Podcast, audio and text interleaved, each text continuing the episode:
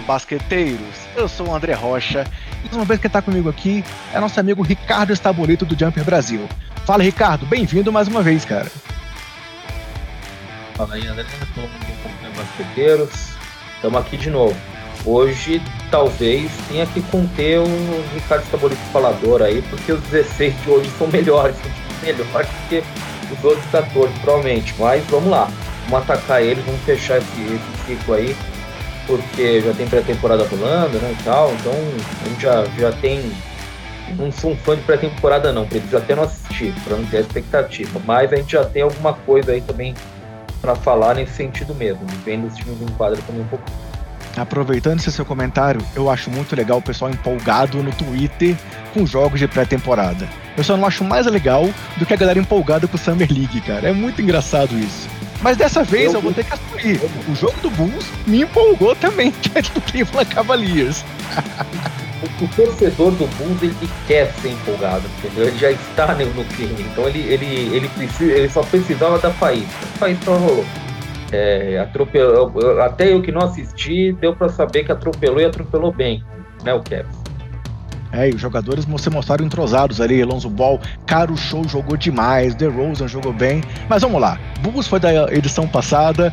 Tem uma live especial, um podcast só sobre o Chicago Bulls nesse, nessa pré-temporada.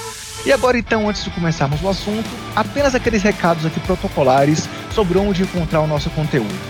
Estamos nas redes sociais, sempre com o nome Basqueteiros, o nome do usuário, arroba BasqueteirosNBA, sendo o Twitter nosso principal canal de comunicação com vocês, temos nosso canal no YouTube, youtube.com.br basqueteiros, e temos nosso podcast, que está aí nos principais agregadores, está no Spotify, já está aí na nossa quarta temporada de podcast, e estamos também agora na Aurelo. A Aurelo, que é um app nacional, é, que tem, ajuda a gente remunerando o criador de conteúdo apenas por você nos ouvir no app da Aurelo. Então fica aí o pedido para quem puder baixar o app da Aurelo e nos escutar por lá, porque só de ouvir você ajuda a remunerar o nosso trabalho aqui do Basqueteiros. E, além disso, nosso trabalho também está publicado lá no portal Jumper Brasil, um dos maiores portais aí de esportes é, do Brasil. O Ricardo está aqui para não deixar mentir sozinho, né, Ricardo? E assim, já é o nosso segundo ano de parceria com o Jumper, então sempre que o podcast é publicado, ele sai também lá no portal do Jumper. Então se você quer se manter bem informado e encontrar o Basqueteiros por outro caminho, é só acessar o portal do Jumper. Não é mesmo, Ricardo? É isso aí mesmo. E lá, né, como todo ano, acho que todo mundo ficou vendo hoje, né? É, o calendário, como todos os anos, a gente publicou o calendário de todos os jogos que vão ser transmitidos na TV brasileira nessa temporada. Então você vai lá, tem tudo, viu? É na Band, é no Sport TV, é na ESPN, onde vai ser? Você vai lá e descobre não só o jogo, mas onde vai ser, já projetado. É lógico que algumas coisas mudam durante a temporada, né, André? Especialmente a ESPN muda um joguinho ou outro, mas já dá para ter uma ideia. E, e, vai ter Bulls, vai ter Warriors, vai ter Lakers, vai ter todo esse pessoal aí, vai ter muito na TV, sem dúvida. Só não vai ter Magic, entendeu? É, realmente eu comentei esse post lá no Twitter, retuitei, porque parabéns por esse trabalho. É muito legal fazer essa consolidação aí, pra gente ter essa. Esse, ali no bolso, né? Assim, esse guia de consulta quando quiser programar ali na semana para ver NBA. Lembrando, galera, que além da Band, esse ano, mais uma vez, teremos as transmissões no YouTube tanto no YouTube da TNT Sports, quanto a NBA Brasil, quanto a Bud, e na Twitch com o. Então, continuamos aí com o basquete acessível para o maior número de pessoas possível, e com isso a gente vai tentar ver a nossa modalidade que a gente tanto ama crescer cada vez mais. Galera, agora então, continuando nossa esquenta da temporada, já falamos aqui sobre a Free Agency e o Draft com o Bulgarelli, fizemos podcasts, ou podcasts lives específicos sobre Lakers, Nets e Bulls, é, e semana passada fizemos a primeira parte do preview. Então agora é hora de analisar os 16 times que foram aos playoffs na última temporada. Vamos falar das principais chegadas, saídas, do time base e das aspirações desses times na temporada que começa no dia 19 de outubro. Vamos nessa, Ricardo? Podemos começar? Vamos lá, manda bala.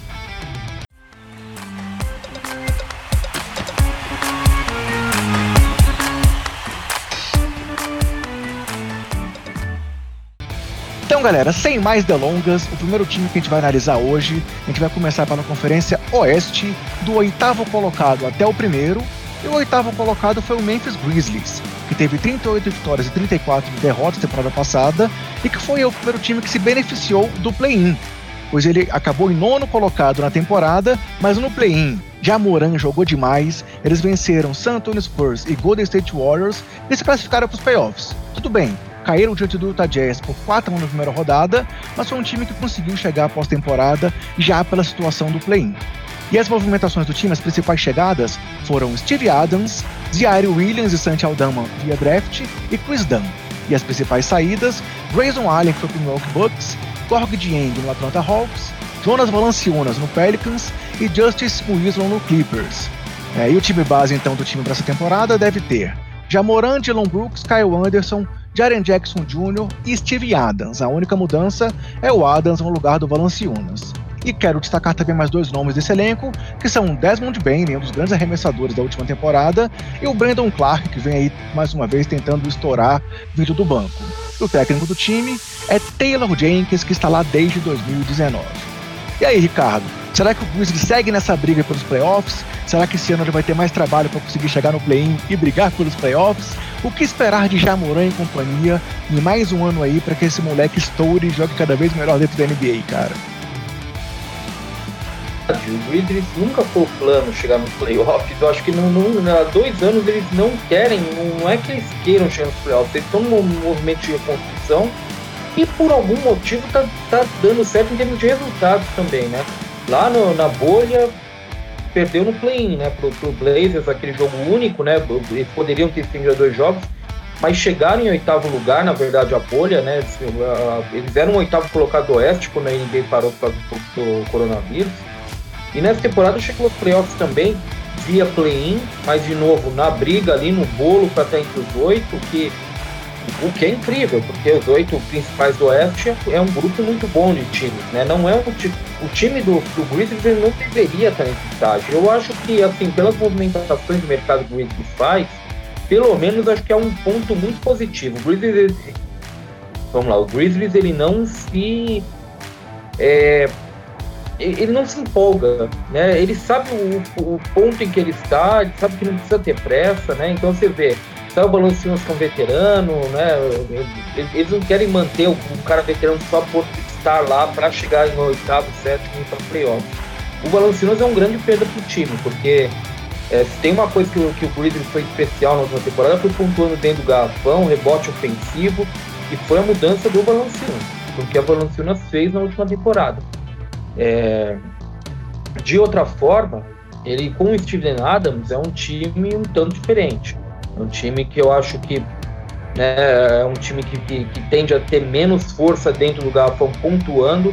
É um time que mantém a força com rebote ofensivo, mas é um time um pouco complicado para pontuar. Vai depender um, um tanto mais, acho que, do, do, da agressão, não só do Jamoran, mas de todos os jovens jogadores que estão se revelando, né? Dylan Brooks, é, Desmond Bain, como você disse, saindo do banco. E lógico, conta com o Jaren Jackson Jr. saudável. O Jaren Jackson é uma peça fundamental que tem problemas para ficar saudável. Acho que no mundo ideal, digamos assim, eles contam com o Jaren Jackson como o pivô desse time, né? Como um cara para assumir como pivô ao invés do Steven Adams. Então, é, eu acho que esse é um ponto muito positivo do Grizzlies. O Grizzlies é um time jovem que corre, é um time que é, que, que, tem um ponto interessante. Ele corre muito, é um dos 10 times com maior é, é, ritmo da liga né, na última temporada, mas é um time que passa bem a bola. É um time que tem cuidado para essa bola, é um time que comete poucos erros. Então, é um time que, para a juventude que ele tem, ele é muito seguro. É um time que costuma ser muito seguro. Eu acho que é isso que é o ponto principal que, faz esse Grizzlies ser, mesmo muito jovem, mais competitivo do que outros times que, que estão no mesmo estágio que ele, ou que deveriam estar no mesmo estágio que ele. Sabe? É um time que, embora jovem, é extremamente seguro. E é, eu gosto muito de Jamoran. E o Jamoran, adoro o Jamoran. Adoro o Jamoran. Só queria dizer esse pequeno detalhe, adoro o Jamoran. Não, concordo contigo, é um time que eu acho que tá na briga novamente pelo play-in. Pelo play Não acho que ele tá na briga para ir direto para os playoffs. Mas o fato do Jamoran estar lá é um, é um diferencial para esse time, além do Dylan Brooks, que jogou muito bem temporada passada. Mas a minha dúvida é o que você falou, a saída do Valanciunas, é o quanto ela vai impactar nesse time. Valanciunas foi o líder da NBA em jogos com mais de 20 rebotes temporada passada, estava é, pontuando muito bem no garrafão. E a gente sabe que o Steven Adams não tem esse mesmo estilo de jogo, né?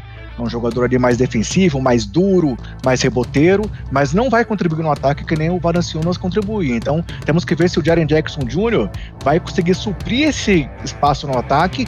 E lembrando que ele foi indicado aí pelo, pela, na, na pesquisa do GMs como um jogador que pode ter a temporada de estourar aí na NBA. Acho que eles consideraram a saída do Valanciunas para votar nisso, né, Ricardo?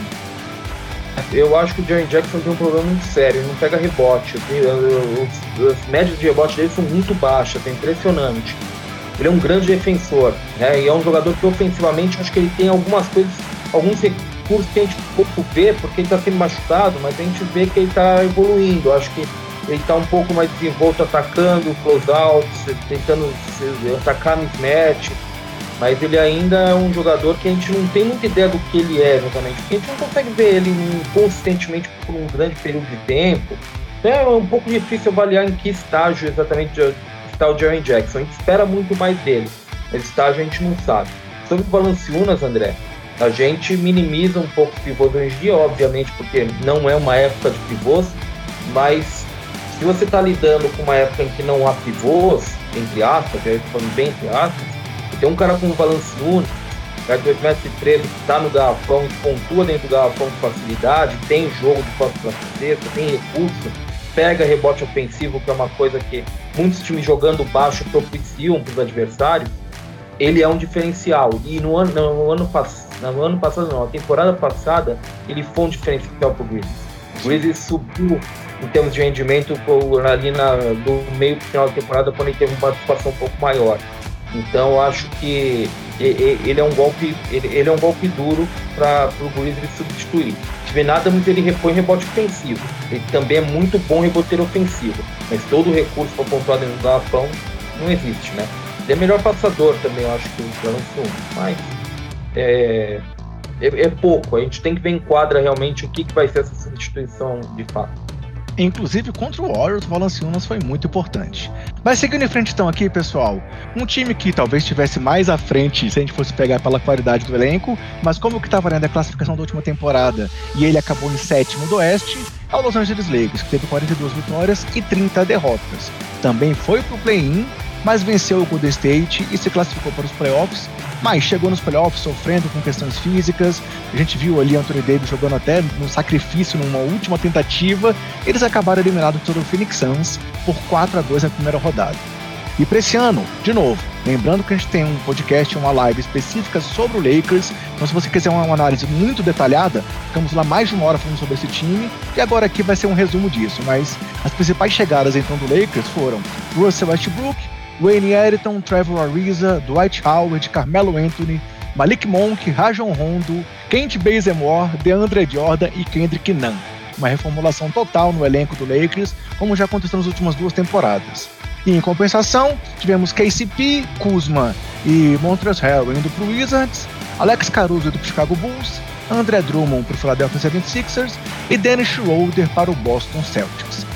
E o time que talvez comece a temporada jogando então para o Lakers deve ser Westbrook, Wayne Ellington, Trevor Ariza, LeBron James e Anthony Davis. Veremos Anthony Davis muito mais minutos como pivô essa temporada, ainda que o time agora tenha o Jordan e o Howard. Devemos ver o AD mais tempo na posição 5.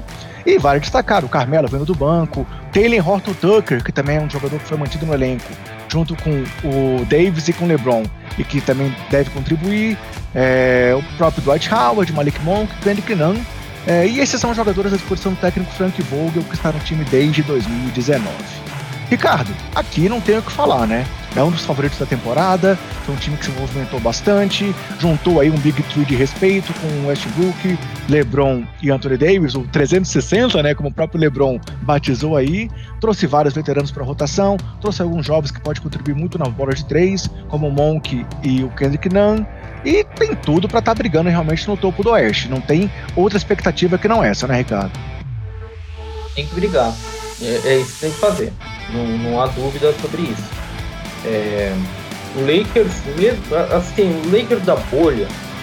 É, aliás, primeiro, o Lakers da última temporada é difícil de você avaliar, porque é um time que teve 70 dias de off-season, né, um time que caiu os pedaços ao longo da temporada, se machucou bastante, porque é um time descansou, basicamente. Então, assim, é difícil mesmo, é complicado. Especialmente quando você tem jogadores como o Anthony Davis. O Anthony Davis a gente reconhece como um grande aço da liga, mas um jogador frágil, sabe disso. É um jogador frágil, tem que ser é, dosado, tem que ser né, ponderado com ele, utilizando ele. Não dá para usar ele a profusão. Então, é, o que a gente está procurando um pouco mais para o Lakers de sucesso é o Lakers da bolha. O Lakers da bolha, mais do que o LeBron James e o Anthony Davis jogando bem, era um time que os coadjuvantes e torno dele funcionavam. Então, KCP jogou bem. Né? Esse é o ponto. Para você ser campeão, lógico que os astros têm que estar bem, mas você parte do, do preceito de que se você está na briga do título, é porque seus astros estão jogando muita bola. Então, o que tem que funcionar é o entorno. Então não é o LeBron que tem que jogar bem. Sabe que vai jogar bem. Quem tem que jogar bem é KCP, quem tem que jogar bem é Montrezl Harrell. Esse tipo de jogador, esses jogadores do entorno, que dessa vez são muito veteranos. Isso não dá pra gente negar. A maioria deles são muito veteranos.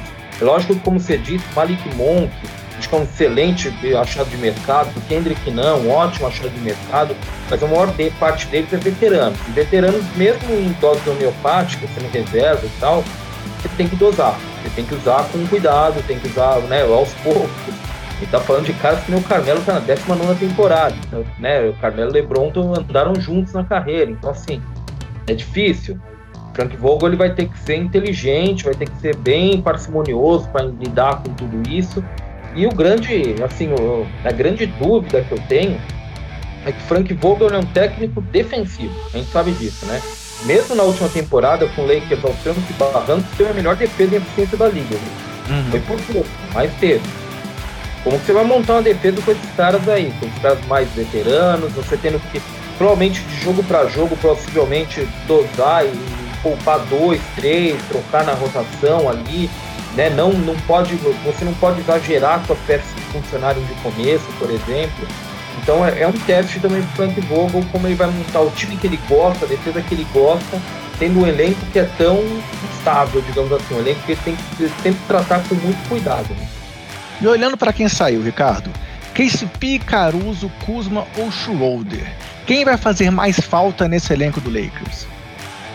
Eu, eu, assim, com todo respeito ao Kuzma, eu não sou um fã, então será o já adianto que não é o Kuzma. Lembrando que ele era introcável na época do Anthony Davis, né? eu, o KCP, eu já, eu já gosto do KCP, a torcida não gostou tanto, eu já gosto do KCP. Eu acho que é um jogador que joga dois lados da quadra. Ele, ele é um coadjuvante muito interessante para essa formação, formação mas quem eu acho que vai ser o grande problema é o Caruso, porque o Caruso, ele era o símbolo, quando o time estava vencendo, o Caruso era meio que um termômetro, né? O Caruso era um termômetro, um jogador que é de muito fácil encaixe. Então, o que o, o Lakers, o, o, Frank Vogel podia jogar o Caruso em quadra e pedir o que precisasse aquele time que o Caruso ia lá e fazia, sabe? Arremessa bem, é, defende legal, né? Um jogador com uma defesa muito interessante.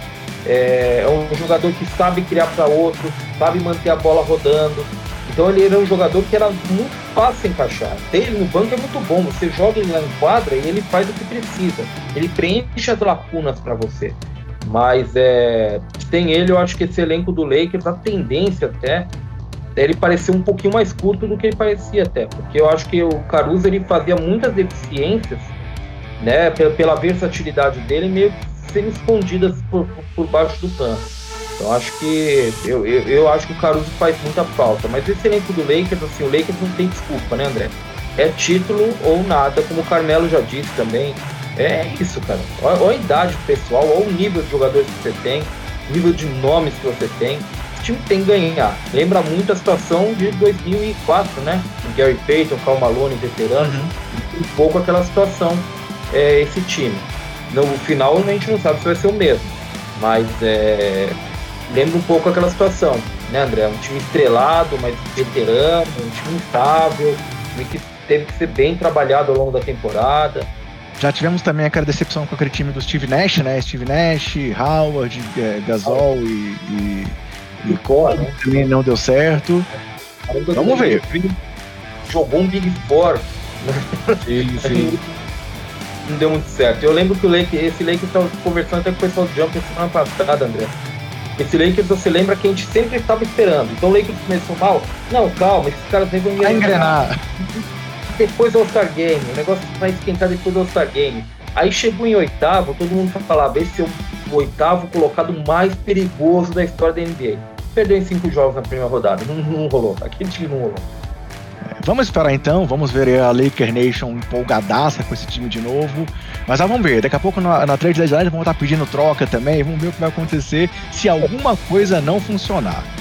Mas, seguindo em frente então aqui, pessoal, o sexto colocado na última temporada foi o Portland Trail Blazers, com 42 vitórias e 30 derrotas também. E eles também caíram na primeira rodada dos playoffs, eliminados pelo Denver Nuggets por 4 a 2. Blazers é um time que tá devendo há algum tempo, tá no quase, tá no quase, tá no quase, e se mexeu pouco para a temporada, com as chegadas do Ben McLemore, do Larry Nance Jr., do Patrick Peterson, é, Peterson, do Cody Zeller e do Tony Snell. Em compensação, o Carmelo foi pro Lakers, o Zach Collins foi pro Spurs, o Derek Jones Jr. foi pro Bulls e o Enes Kanter foi pro Celtics. Dessa forma, o time titular do Blazers é o mesmo do ano passado, com Damian Lillard, CJ McCollum, Norman Powell, Robert Covington e Yusuf Nurkic, e do banco a gente deve esperar um pouco mais do Anthony Simons e do Larry Nance Jr. É, temos também ali Quinn Cook e Dennis Smith Jr. brigando por uma vaga no elenco ainda, para o técnico Chelsea Billups, que é um estreante aí na NBA. Mais uma vez, Ricardo, comentário sobre troca do Lillard acontecendo no off-season, já teve juras de amor, já teve aí dizendo que realmente o time precisa fazer alguma coisa para que ele fique. Aí a gente fala, não, o Lillard fica, mas o McCollum vai ser trocado e nada acontece de efetivo no Portland, né? Será que esse time ainda consegue dar alguma coisa para a torcida? Ou a gente tem que pensar em uma movimentação maior aí para o time realmente conseguir dar um passo além? A questão com o Blazers é que a folha salarial é muito injetada do Lakers, do do Blazers o Blazer. Então é, é, é, muito difícil você mover esse elenco. Você vai olhar a folha salarial, é complicado. Eu acho que até depois dessa temporada dá uma limpada muito boa. Inclusive a gente já discutiu um outro produto que a gente tem no Jumper, né? Que é o Jumper Front Office. É uma parceria nossa com o Basquete FM, que eu faço com, com o meu xará, o Ricardo Romanelli e com o André Mori. Eles já discutiram que assim, se for, se houvesse um movimento para o Blazers reconstruir, seria agora. Porque uhum. na próxima temporada limpa a folha, dá uma limpada violenta na folha, você pode recomeçar de fato. É o momento perfeito para você recomeçar. Mas o Blazers não pode recomeçar se tiver o Damian Lillard por lá. Isso, isso é muito claro. Né? É, eu acho que eles fazem uma mudança que é a que ele pode fazer, que é do técnico. Porque assim, se você não consegue movimentar muito esse elenco, criar alternativas para o elenco, você vai mudar o comando técnico. Vai tentar fazer alguém injetar uma ideia diferente nesse time, eu não sei exatamente o que esperar do Billups, o que ele acredita, o que ele quer fazer, mas é, é um cara para trazer uma ideia diferente do Terry Stotts, que é um técnico que é, é um técnico coerente, um bom técnico, fez um excelente trabalho ao longo da última década no Blazers, mas é um técnico que meio que ficou evidente por parecer ter um teto, né? Bater num teto, ele leva até certo ponto o time. Chegou a assinar de conferência dois ou três anos atrás, se não me engano, o Blazers, mas muito por causa de uma chave que deu muito certo, né? Foi caminhando e tal, jogadores machucados. Então, assim, ninguém reclama disso, eu não coloco asterisco no título de ninguém, mas o Blazer teve funções muito específicas para chegar na final do campeonato. Então, assim, é um time que é difícil, é um time que é difícil mover. As movimentações que você falou, André, são movimentações que o Blazers pode fazer. Então, é Tony... Jogadores secundários, né? Uhum. É Tony Snell, sabe? Esse tipo de jogador.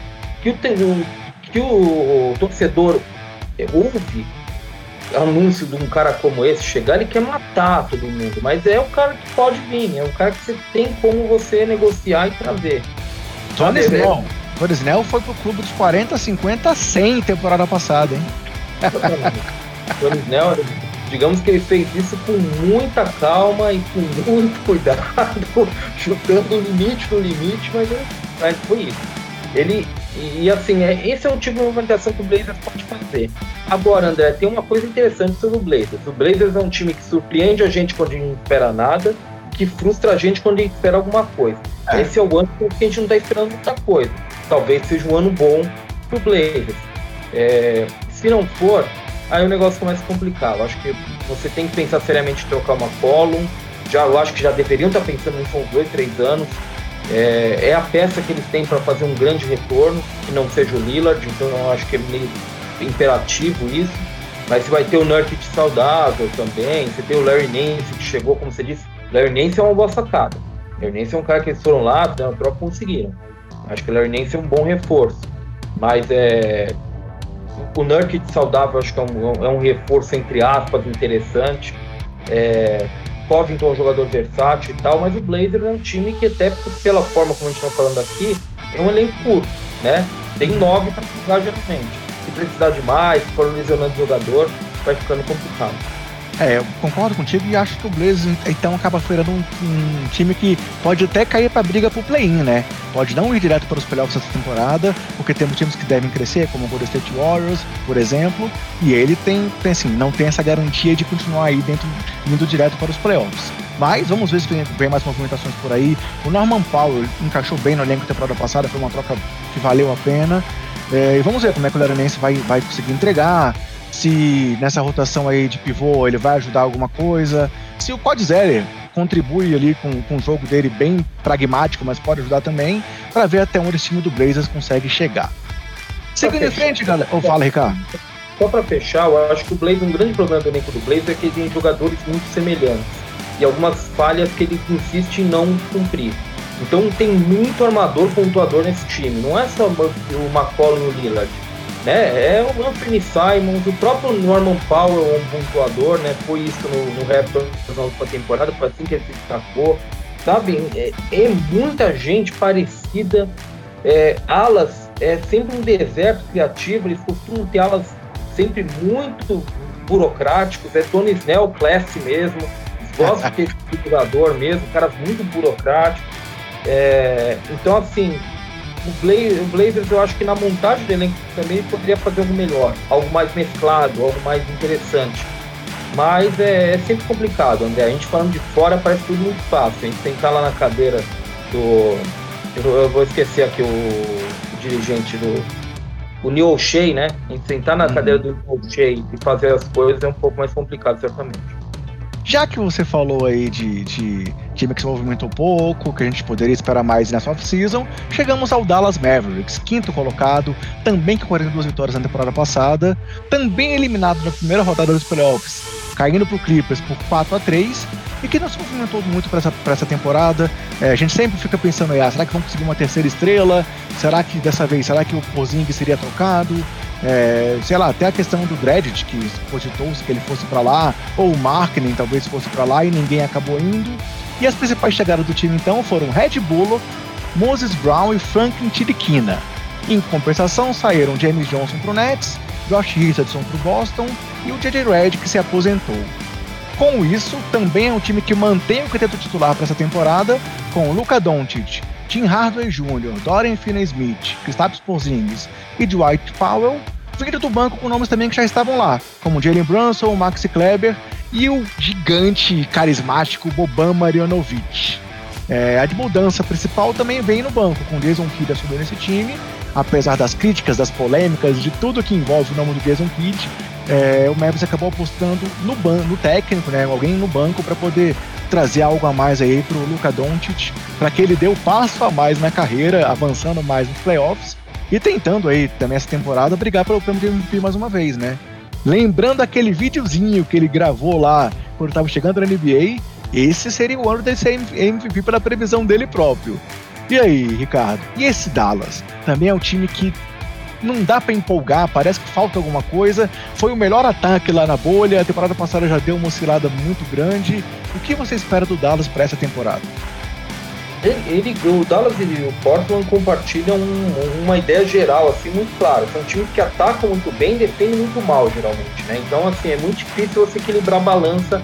Aliás, você desequilibrar a balança, porque a balança sempre está equilibrada. Eles dão e fazem a mesma, na mesma proporção. Então, muito difícil. Precisa criar um, algo diferente aqui. Eles demitem o Carlyle, eu acho que não exatamente, não sei se é demissão exatamente, porque tem muita coisa estranha nessa oficina do Dallas, né? Muita gente foi demitida, muita gente saiu, foi muito estranha nessa essa oficina do Dallas. Chega o Jason Kidd, Jason Kidd diferente, você viu que é alguém que a gente sabe o que esperar. Jason Kidd é um técnico medíocre, a gente sabe, é, com todo, assim, colocando, mesmo que a gente coloque de lado todas as polêmicas que envolvem ele, que é muito difícil de colocar, André, porque o cara realmente parece um baita de um caráter é, na, no, no, dia a dia, ele é um técnico medíocre. Ele fez trabalhos medíocres, extremamente medianos ao longo da carreira. É, a gente sabe um pouco o que ele, ele acredita, digamos assim. Ele gosta, ele gosta de fazer uma coisa que todo mundo na NBA está fazendo. Eu acho que ele foi até um, um, precursor nesse sentido. Ele gosta de trocar tudo na defesa. Ele gosta de ter um time que troca tudo na defesa. Só que assim, é, com o Luca Doncic, Jalen Brunson, com o Porzingis se movimentando lateralmente do jeito que ele se movimentou nos playoffs, não é tão fácil fazer isso. Mas fácil na teoria do que na prática fazer isso. Então eu não sei se esse elenco é exatamente também o que encaixa com a ideia do, de defesa que o Jason Kidd gosta de aplicar. É, os, os, digamos que os reforços, e aí eu falo um reforço específico que é o Red Bull, com a saída de Josh Richardson, acho que é uma tentativa engraçada, né, André? Falou da bolha, bolha é o melhor ataque da história, aí foi para a última temporada, eu acho que eles pensaram ok, acho que eles pensaram assim, eles tiveram um pensamento razoável, eles falaram, olha, a gente já teve um ataque muito bom, então a gente vai aqui tirar um pouquinho de ataque, vai deixar o Seth Curry sair, por exemplo, vai tirar um pouco, botar um pouco de defesa, Josh Richardson, algumas coisas assim, vamos tentar ver se a gente consegue fazer um ataque muito bom e uma defesa melhor. Só que não é ciência exata, não é alquimia, né? Que você pinga uhum. um gotinha disso, uma gotinha daquilo e forma um líquido azul. Digamos Sim. assim, não é assim que funciona. Então é, não funcionou. O, Lei, o Dallas da última temporada piorou o ataque, depois continua a mesma porcaria que geralmente é, com todo respeito. Né? Não, não funcionou. Então acho que quando eles trazem o Red Bull aqui pro lugar do Josh Richards, eles estão tentando voltar atrás. Eles sabem aquele arremessador, aquele Seth Curry, por exemplo. O Red Bull traz um pouco mais de defesa também, é um defensor um pouquinho melhor também. É, mas é uma tentativa de voltar atrás, tá? ir lá para trás e falar, não, vamos tentar recuperar aquele ataque muito bom e vamos ver se o Jason Kidd dá um jeito na defesa. Eu, sinceramente, estou certo. É, eu também, claro, o Doncic pode fazer uma temporada absurda, pode levar o time a um nível que jogadores do nível do Doncic podem fazer, mas a não ser que isso aconteça, eu também não tenho muita expectativa de que esse seja o ano do Mavs dar esse passo além. Tanto que lá na nossa abertura hoje eu falei, que Blazers e Mavs têm que dar esse passo além para manter seus craques, né? Mas eu também não tenho muita esperança de que isso aconteça nessa temporada, não. A não ser que venha mais mexida nesse time do Mavs. É... Tem alguns jogadores, para dizer assim, André, só fechar, tem alguns uhum. jogadores que gostam aqui nesse elenco, né? Eu, eu gosto o Jalen Brunson, que eu falei aqui, que Sim. é difícil para defender, é um armador muito bom. Acho que alguns times, na próxima off-season, se ele for agente livre, Acho que uhum. alguns times vão buscar ele para ser titular, talvez, sabe? Alguém que tem algum problema e tal. É, Tim Hardaway Jr. foi renovado, teve uma excelente temporada como sexto jogador, né? E, entrando no time titular, saindo, ele meio que entrou demais no time titular na última temporada, que evidenciou um pouco o cobertor curto também, né? Tem o Tim uhum. Hardaway, Hardaway Jr. no time titular, você pede o sexto jogador, que é complicado. Mas tem um cara que, que eu gosto muito nesse time, que é o Dorian Finney-Smith. Acho que esse cara, assim, é o coadjuvante por natureza, cara que faz o faz o feijão com arroz bem feito, passa a quadra, defende legal. Eu acho que num time que tem muito pouco carregador de piano competente, eu acho que ele é um carregador de piano muito, muito bom que o, que o Dallas encontrou. É, e tem a questão também do Porzingis, né? Saber se o Porzingis vai voltar a um nível que ele já jogou ou se a decepção que teve com ele nos playoffs passados é, vai se manter para essa temporada. Mas é uma outra incógnita aí que a gente só, tem, só, só dá para saber quando realmente vê-lo em quadra e ver se ele vai conseguir entregar algo mais, né? É, não tem jeito. O Porzingis é um cara pra gente ver de perto. O Porzingis realmente nos playoffs é, ele se movimentava, ele era leve, né, cara? Uns dois anos atrás. Ele era leve, ele estava tranquilo, assim, ele corria a quadra e tal. Nos playoffs é meio preocupante, né? Ele tá pesado, né? Não consegue e se ele perde isso, André, toda aquela história do unicórnio, ela meio que se perde, né? Porque Sim. o unicórnio também é isso. Esse cara, esse cara grande e leve, né? Esse cara que arremessa uhum. tal. Mas ele não. É, é, difícil. Ele não vai explorar um cara pequeno no post para salvar a vida dele, né? A gente viu nos playoffs também, né? Ele sendo marcado por armadores e não conseguindo fazer nada no post. É complicado. Tem que, tem que dar uma ligada. Assim a gente fecha então, galera, o nosso primeiro quarto, digamos, dessa, dessa edição. Falamos dos quatro primeiros times do Oeste. E agora eu aproveito para falar com quem está com a gente aqui agora ao vivo no YouTube.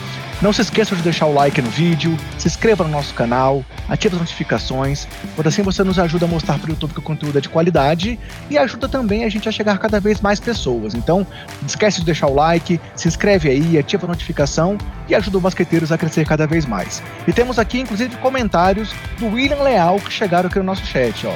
Mandou um abraço aí que estava chegando na resenha, torcedor do Mavs, e ele fala, ó, sem Carlisle o ataque não vai ser potencializado. Ele que é fanzaço do, fanzaço do Dredd, estava na expectativa de que ele chegasse no time. Eu também estava nessa expectativa, mas acabou não acontecendo. E ele fala também ó, que ao mesmo tempo o Porzingis pode voltar a ser bom jogador. E com o Carlisle iria ficar é, subjugado, iria acabar sendo não tão bem utilizado. Você acha que o, o, Porzingis pode render mais com o Jason Kidd, Ricardo? Eu acho que o Jason Kidd ele chega com esse discurso. Ele, eu, me parece que alguém contratou ele e falou com ele isso, viu, André? Ele chegou, já meio que mal falou do Doncic, já chegou, ó, vou botar o Porzingis para jogar, não sei o quê.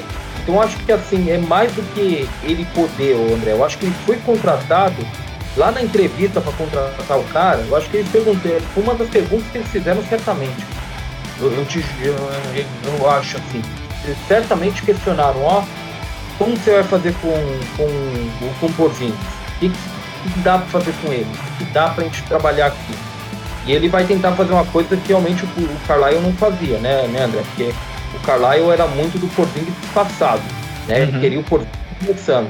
O Kid já chegou falando que quer ele em todo canto. Ele não quer ele isolado, não está chutando bola de três, ele quer ele mais ativo ao longo da quadra. Eu acho que é um caminho natural para ver se dá uma chacoalhada no homem. Verdade. Galera, então quem tiver algum comentário para deixar pra gente, alguma pergunta, faça como o William, manda aqui pra gente, que a gente vai trocar aqui essa figurinha com vocês ao vivo, quem tá com a gente aqui agora no YouTube.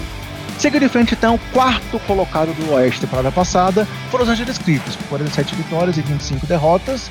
E nos playoffs, venceram o Dallas por 4 a 3 venceram o Utah por 4 a 2 mas caíram diante do Phoenix Suns também por 4 a 2 é, a grande incógnita do time vai ser como o time vai fazer para jogar sem o Kawhi, que está fora pelo menos até março, e teve toda aquela questão dos playoffs, que ah, talvez voltasse no próximo jogo, talvez voltasse no próximo jogo, e a lesão era séria a esse ponto.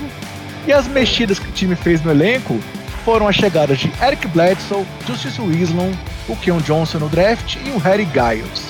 Enquanto saíram do time, o Patrick Beverly, que foi para Minnesota, o DeMarcus Cousins, que ainda não conseguiu espaço na NBA, e o Rajon Rondo, que foi lá para o Lakers.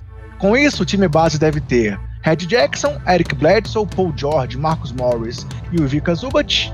E do banco teremos destaque para Terence Mann, Nicolas Batum, Luke Kennard e Serge Baca. Esse é o elenco à disposição de Tailu, que está lá desde 2020, da temporada passada. Ricardo, a questão é, até quando o Paul George vai conseguir segurar esse time? Ele falou que vai ser a melhor temporada dele, que ele realmente vai ter que liderar esse time sem o Kawhi do lado. Será que esse Clippers consegue brigar ainda aí por mando de quadra? Ou também é um time que pode dar uma derrapada e cair um pouco de posição nesse oeste selvagem aí da NBA? Eu vou dizer uma coisa, André, que eu devo reforçar isso amanhã, que a gente vai fazer no, no, no Jumper uma live sobre Fantasy. O pessoal gosta muito, né, e tal. Legal. E eu tô muita banca no Paul George. Eu acho que o Paul George vai fazer uma baita temporada mesmo. Eu acho que a gente já tem momentos no passado em que ele teve que liderar e ele foi bem. É, no é, ele playoffs ele jogou demais, né? Também, ele jogou muito bem nos playoffs. Então, assim, é, eu tô apostando uma boa temporada dele. Agora, uma boa temporada de Paul George leva o Clippers até onde? Esse elenco especificamente, uhum. né? Então, e me parece muito claro que é o título não leva. Vai levar até alguma altura, né, vai levar uma semifinal de conferência de novo, talvez até uma final, dependendo do encaixe de, de, de, adversários, mas é muito difícil você, você prever algo realmente muito grande sem o Kawhi. Embora exista um otimismo dentro do Clippers que o Kawhi possa voltar antes. Que eu acho meio estranho quem conhece o Kawhi. O Kawhi não vai se colocar no risco de Natal. Mas assim. É... O tio dele não vai deixar, né? Não, o tio, o tio é. Eu esqueci o nome dele. Também é, não lembro o nome do tio. É, esqueci o nome do tio, mas o tio não vai deixar. O tio não, não, não deixa colocar nesse grupo, não. Mas, assim, esse Clippers é um time que eu acho que a gente foi descobrindo na última temporada que ele é mais interessante do que parece, né, né André? A gente foi descobrindo o Man, né? A gente foi descobrindo o Red Jackson numa grande temporada, uma temporada muito, muito boa. E eu gosto do Red Jackson, acho que o Red Jackson sempre foi um bom jogador e sempre foi muito julgado pelo contrato que ele tinha, por ser titular sempre no Pistons. Acho que era muito mais esse o problema do que propriamente ele como jogador. Acho que como jogador ele sempre foi bem razoável. O Ibaka é... fez muita falta nos playoffs, principalmente, né? Lesionado. Não foi só o Kawhi, o Ibaka também. O Ibaka faz falta porque o Ibaka. E, e o Ibaka tá saudável, né? A gente ouviu, acho que ontem, uhum. falando anunciando que o Ibaka tá saudável. O Ibaka, ele é um cara, André, que ele dá versatilidade para esse time. Com o Ibaka, eles podem fazer o que o Jason Kidd quer que o Dallas faz. Troca tudo com o Ibaka como pivô e esse monte de alas. Essa formação é, que eles não puderam usar nos playoffs, que era o Ibaka e os alas, acho que seria uma formação para pegar pesado contra os adversários. Acho que seria uma, uma muito difícil dos adversários em frente. Com o Ibaka saudável, eu acho que especialmente liderando essa rotação de pivô, né, um cara mais experiente, um cara que consegue passar no ataque e trocar na defesa, que é o que se pede muito dos pivôs hoje em dia na NBA. É, eu acho que esse time ganha uma dimensão interessante. Eu acho que botar o máximo de alas em quadra para também usar esse, recurso da defesa um pouco mais dinâmica é muito interessante. Eles têm muitos alas altos, né, André? Que é uma coisa muito importante. Então, eles têm o Batum, eles têm o Paul George, tem o Kenar, tem o Marcus Morris, que é um cara que a gente, torce o nariz, mas tecnicamente, quando não tá fazendo besteira, eu gosto. E eles trouxeram o Justice Winslow. Se o Justice Winslow ficar saudável, ele é outro muito bom para esse grupo. O problema é que ele não está saudável. O Bledsoe é um grande defensor, né? O Eric Bledsoe é um, é um grande defensor. Bledsoe é um cara que eu, ele é um bom defensor, mas eu acho que ele, ele é mais dinâmico do que um defensor, né? É aquele cara que se entrega, aquele cara que pode né? Ele é um cara elétrico, né? Digamos assim. Embora ele não tenha sido tanto isso no Pelicans, mas a gente sabe que ele pode ser esse cara. É, eu, o Clippers, eu, eu sei que o Clippers não é time para ser campeão, não é time para ter altas ambições sem o Kawhi. Mas para ser sincero com você, eu gosto do Clippers. Eu, eu não acho que o Clippers está num desespero total também. Eu acho que essa temporada dá para brigar razoavelmente com esse grupo. E o, como eu disse, o Clippers tem um elenco que é um pouquinho melhor do que parece. Quando você descobre o Man, eu acho que fazia Hartenstein que eles trouxeram, né? Se eu não me engano. É, sempre foi esse que trouxeram. Eu nem, nem lembro se você falou, André. Porque o Hartenstein foi, ele foi envolvido em tantos rumores que eu nem Sim. lembro mais de onde ele Mas ele é um bom, ele é um bom jogador. O Amir Coffey tá em two-way, né? Contrato two-way com ele. É um bom jogador, renovou com ele. É um bom jogador, também já fez participação. É, sabe, o, isso dá até uma certa versatilidade para você para não cobrar.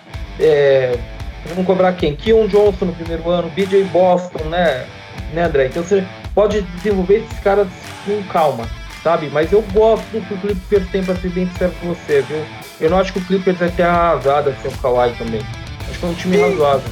E muito surpreender, se surpreenderam com o Tailu sendo um, um bom técnico para esse elenco a temporada passada, né? O próprio William é, acabou mais também aqui no chat.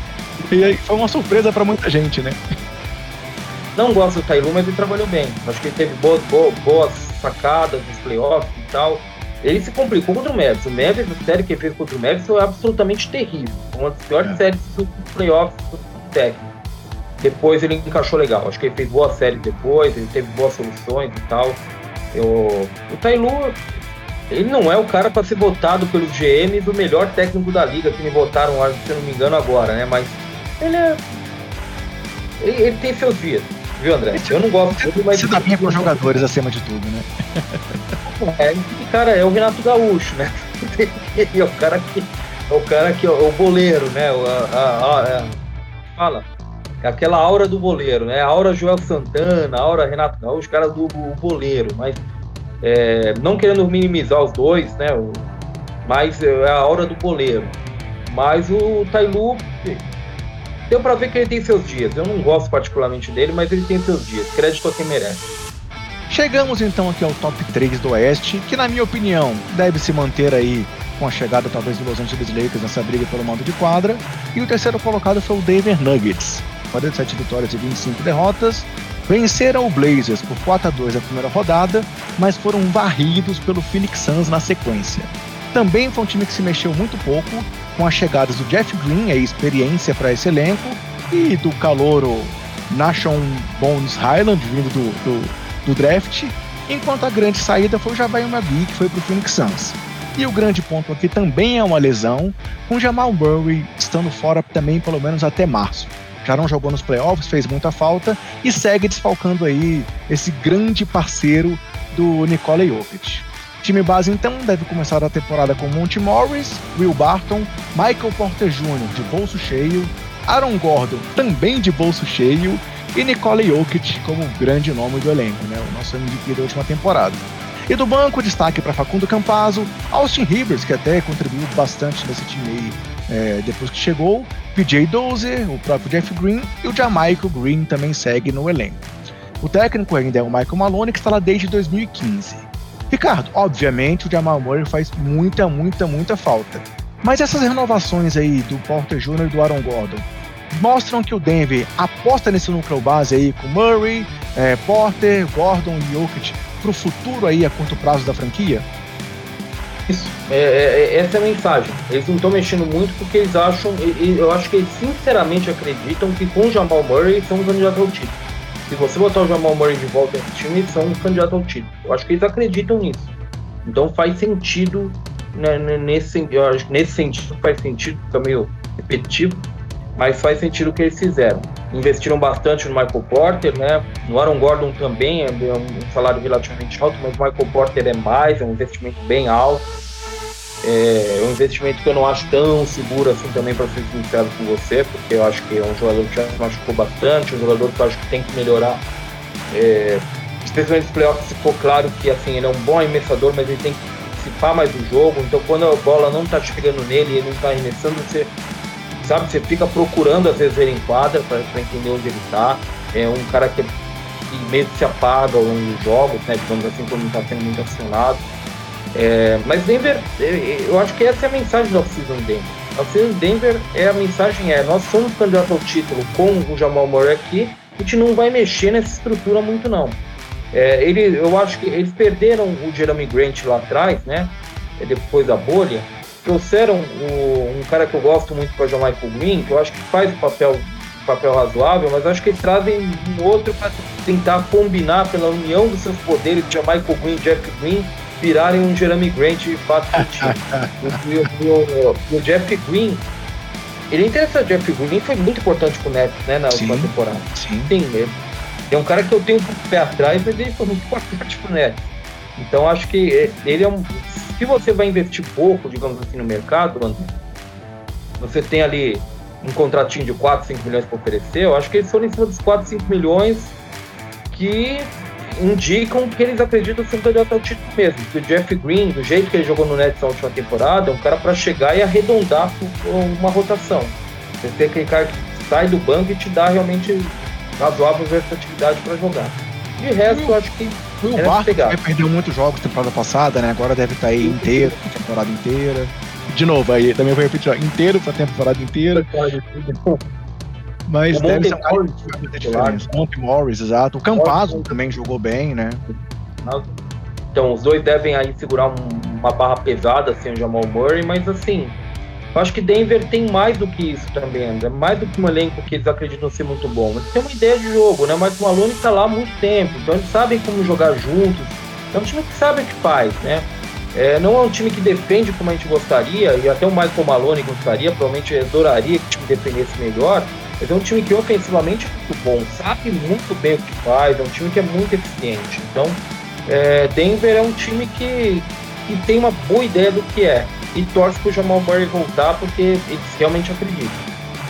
Segundo colocado do Oeste temporada passada, com 51 vitórias e 21 derrotas, é o Phoenix Suns, campeão aí da Conferência Oeste é, na última temporada, que nos playoffs venceu o Lakers por 4 a 2, depois varreu o Clippers por 4 a 0 ou o Nuggets por 4 a 0, venceu o Clippers também por 4 a 2 e nas finais foi derrotado pelo Milwaukee Bucks por 4 a 2 também.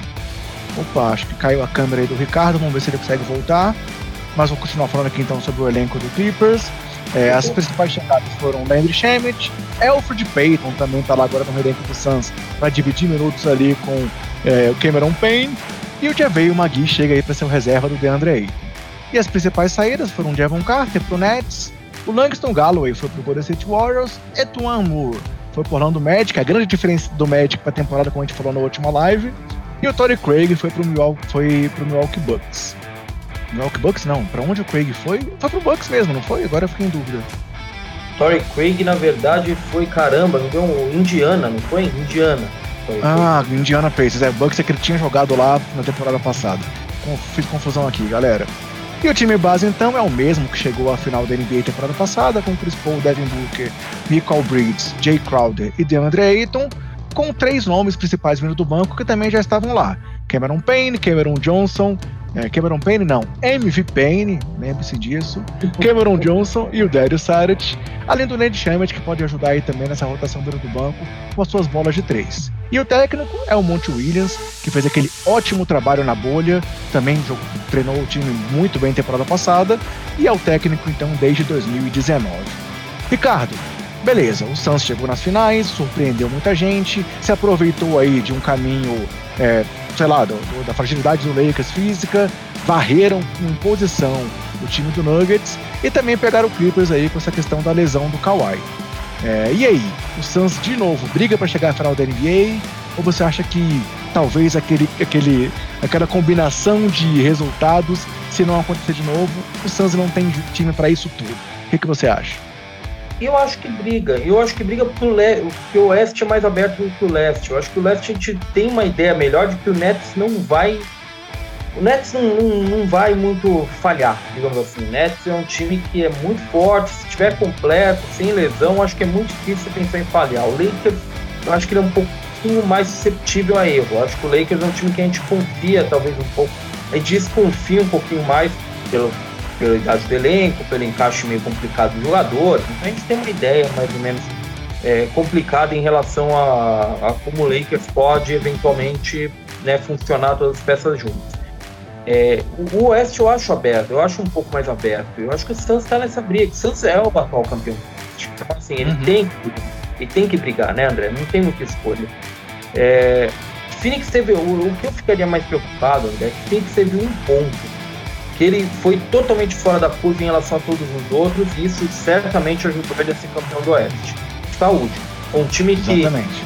numa temporada que você tinha protocolo de saúde de segurança, Covid, muito jogador machucado que o off-season foi curto e tal, o Santos passou batido, ele atropelou e não, não sentiu, né?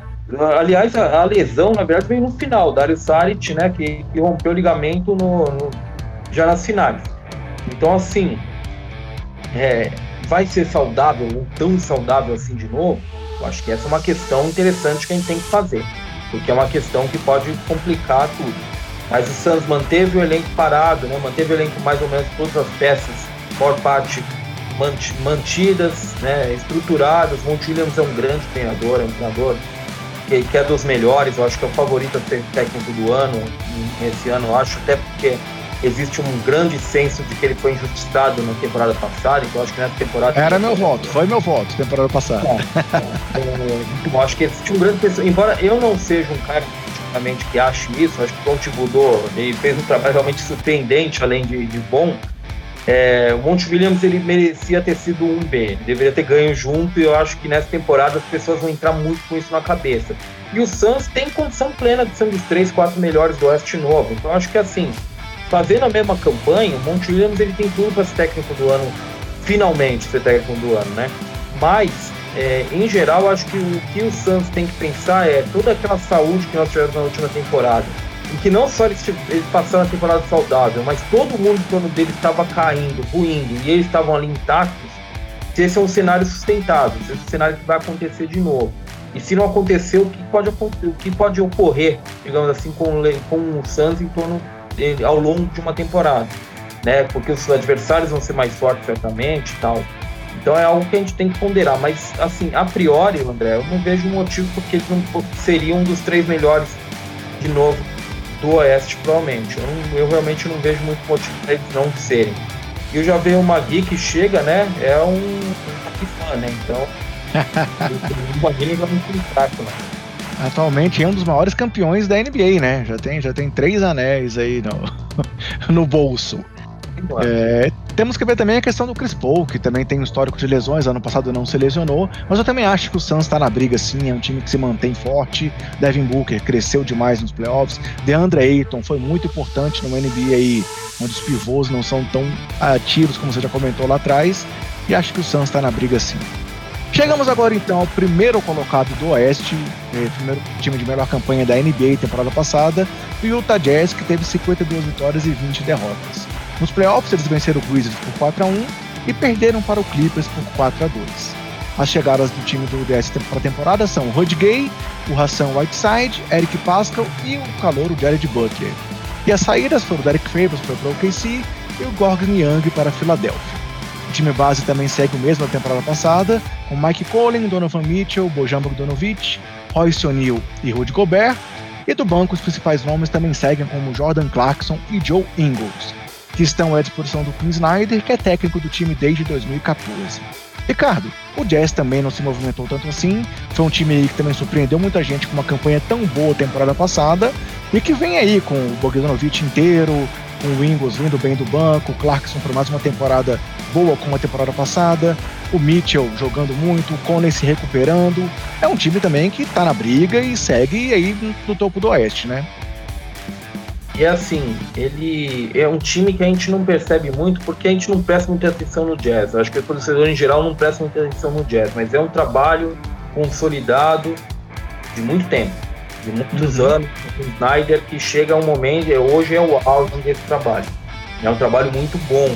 E eu acho que na última temporada o Jazz, ele, ele encontrou, em certo momento, ele encontrou a melhor versão de si. Um time que rodava a bola, passava rápido, um ataque que realmente ninguém conseguia parar. Teve uma sequência de cinco vitórias seguidas, se não me engano, né? Já no início da temporada. É, é um time excelente. Agora, é um time que, naquela temporada específica, é, teve, viveu o auge dele no jogo 30, né? Porque é, engatou aquelas 18 vitórias consecutivas ali no trigésimo jogo, trigésimo jogo da temporada. Então, isso que não pode acontecer, né, André? O time campeão é aquele que chega no auge na hora do vamos ver. Você não pode chegar no auge no jogo 20, no jogo 50, no jogo 40. Aí não funciona. E o Jazz eu acho que teve um pouco disso na última temporada. Porque em termos de basquete, eu acho que foi o time que melhor jogou basquete. Eu acho que o recorte de basquete, se pegar o melhor recorte de basquete todos os times, o Jazz foi o melhor time da última temporada. Foi quem jogou melhor basquete, o auge dele foi o melhor basquete. É, essas o Jazz mudou muito pouco, né? Até porque não pode mudar muito. O Jazz é um time muito engessado, né? Outro dos times muito engessados, então tem muito pouco a mexer. Eles, eh, na verdade, eles despacharam Derek Favors, né, numa, numa troca pro, pro, uhum. pro Thunder, porque tinham que arranjar algum tipo de flexibilidade para conseguir investir ali para trazer um Woody Gay, por exemplo. Né? Uhum. Então, então, assim, é, é essa é a situação do Jazz. O Jazz é um time muito redondinho, mas é um time redondinho porque tá engessadão também, então tá travado, né? É redondinho porque né, é aquilo mesmo, teve que encaixar aquilo mesmo. E também sofreu com lesões, né? O Mitchell, o Conley, são jogadores que acabaram de faltar no time, né? Aí é que tá, o Conley no final da temporada, no final da temporada regular machucado, o Mitchell nos playoffs machucado. Essa é a diferença pro Suns. O Suns não teve isso. Né? Uhum. Né? Então, assim, é, essa é uma grande diferença do Suns que teve na última temporada. Então, assim, o Mitchell é, é, um jogador que a gente sabe o que esperar, o Gobert a gente sabe o que esperar. Aliás, a gente sabe o que esperar de todo mundo dessa rotação. São jogadores sólidos verdade, né? O Jordan Clarkson oscila, mas oscila dentro do padrão de Jordan Clarkson que a gente sabe. Ele é um pontuador, então a gente sabe o que esperar dele. A gente não sabe se ele vai ser um pontuador bom ou ruim naquele dia.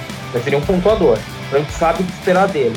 Então o Jazz é esse time que a gente sabe muito bem o que esperar, um time muito encaixadinho, mas que talvez falte a pimenta, aquele, aquele cara geralmente falava que tinha que ter um cara doido, o time para ser campeão, né? um Jerry Smith da vida, alguém assim.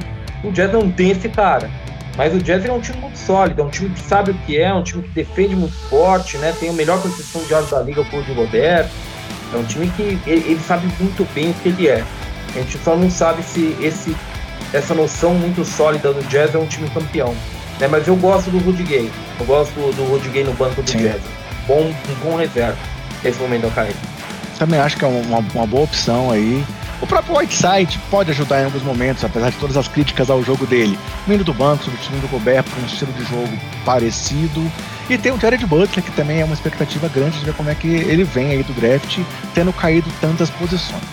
Mas galera, assim a gente fecha então a Conferência Oeste. E antes de começarmos com a Conferência Leste, eu vou dar. falar um. Opa, fala, Ricardo. Uma coisa, que saiu agora, agora mesmo, André. Aqui, há 44 segundos atrás, o Chancharania disse que o Trevor Ariza vai ficar oito semanas fora, no mínimo, no Lakers.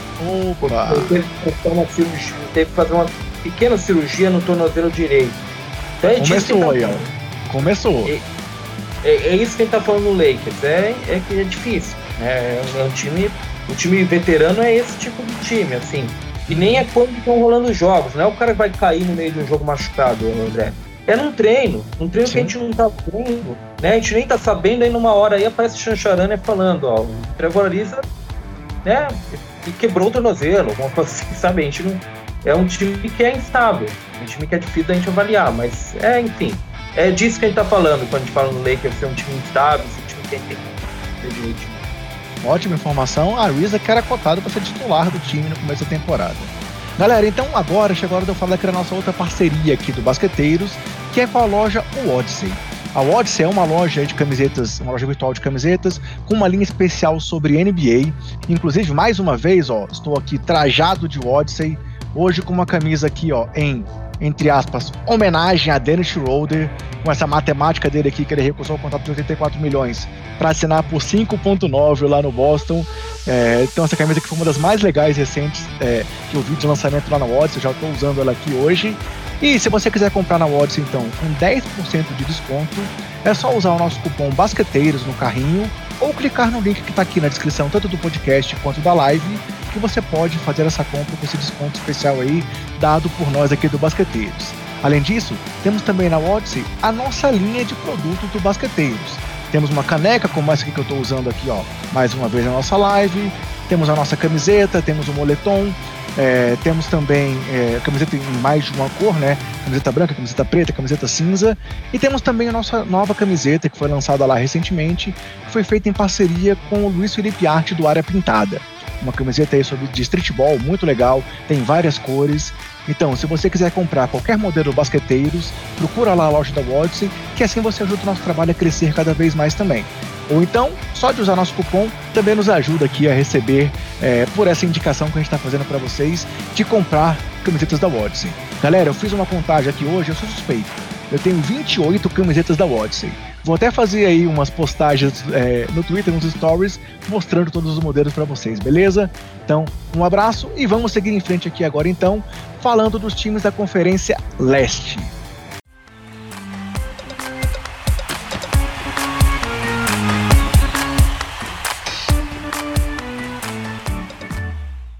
Ricardo, indo para o leste, então, o oitavo colocado foi o Washington Wizards, que teve 39 vitórias e 33 derrotas. Vem, é, no play-in ele perdeu para Boston, mas venceu o Pacers. E nos playoffs ele perdeu para o Sixers por 4 a 1 na primeira rodada. Foi um time aí que se movimentou demais. Para mim, é uma das grandes incógnitas da temporada. Hoje a gente não sabe nem como é que vai ser a rotação desse time, com tantos jogadores chegando. É, entre eles, Spencer Dinwiddie, Aaron Holiday, o Kentavious Caldwell Pope, o Kyle Kuzma, Montrezl Harrell e o calouro Corey Kispert. Enquanto saíram de lá o Westbrook pro Lakers, o Robin Lopes pro Magic e o Wish Smith pro Hornets. O time base esperado para o começo da temporada, não sei nem se vai ser esse mesmo, deve ter Spencer Dinwiddie, Bradley Bill, Kyle Kuzma, Rui Hashimura, se tiver disponível. Hashimura teve um afastamento por problemas psicológicos, a gente sabe que isso é uma coisa importante, a NBA tem tratado isso com maior cuidado recentemente, e o Hashimura ainda não sabe quando é que vai voltar. E o Daniel Garford terminou a temporada como pivô titular do time. E no banco, para essa rotação, principalmente nas alas, tão cheia, temos o Davis Bertans, o Denevidia, é, o Thomas Bryant está fora até dezembro, mas é um cara que vem aí para a rotação do garrafão também. Temos o nosso Raulzinho lá no banco para ser aí um reserva do Spencer de Weed, além do Aaron Holiday. E o técnico é um estreante, que é o Els Ansel Jr., filho aí de uma lenda do próprio time do Wizards. Ricardo, concorda comigo? O Wizards é uma incógnita porque a gente não sabe nem qual vai ser o time que vai entrar em quadra? É isso mesmo? É, é bem por aí. Eu não faço ideia de quem vai ser o time. Tem muita gente otimista com esse time, viu, André? Estive participando de uma live com Basquete FM, o pessoal tá otimista lá. Eu tomei um susto de ver gente otimista com o Wizards. com, com o elenco do Wizards, porque eu acho que esse elenco, sinceramente, eu acho que esse, é, essa é a bagunça de elenco que acontece quando um time é formado por trocas para outros, não por trocas para si. Então, uhum. assim, é um, um que eu não sei como tudo isso se encaixa, acho muito doido. As rotações estão totalmente inchadas, outras que não tem ninguém. Muito estranho, um time muito estranho. É, tem algumas convicções, a gente tem que falar. O Spencer Dinwiddie é uma convicção, o time investiu para trazer ele, né? Foi no mercado, botou dinheiro para trazer ele. O Aaron Holiday é um jogador que eu ouvi rumores sobre ele no Wizards desde o primeiro dia da off-season, então acho que ele foi adquirido e é um cara que é, é uma convicção do Wizards, eles queriam ele. Mas a gente não sabe o que esperar de Wes Ansel Jr., que é um, um assistente muito bem cotado na NBA, mas eu tenho muito, é, para mim, essa ideia de que auxiliar o André, mesmo que a gente saiba, esse aqui é um especialista defensivo, esse aqui é ofensivo e tal, a gente não tem como saber muito, porque é um cara que não, ainda não trabalhou como, treinador, porque é sempre uma incógnita, é uma coisa diferente ser seu assistente e ser o treinador principal, né? É muito diferente essa, essa dinâmica. Então é, é, um time que, sinceramente, André, eu queria chegar aqui e fazer altas avaliações do Wizards para você, parecer, fazer aquela cara de conteúdo, sabe? Mas eu realmente acho que esse é um elenco montado a partir de trocas que não sei se são trocas que beneficiaram, o Wizards, por exemplo, a troca do Westbrook, uma troca que foi feita totalmente para o Lakers, porque o Westbrook pediu para ir para o Lakers, então assim, o Wizards pegou o que deu na troca e juntou esse elenco aqui que é uma bagunça, é um bêbado, né? Não tem muita lógica esse elenco, sabe? É um elenco muito doido. Só que é um Vai, elenco também. Vale, vale dizer que eles chegaram, eles chegaram aos play, ao play e aos playoffs devido àquela arrancada comandada pelo Westbrook, né? A gente já viu o Bradley Beal como principal nome desse time aí e o time não chegou onde chegou com o Westbrook comandando o ataque do, do time de Washington, né, Ricardo?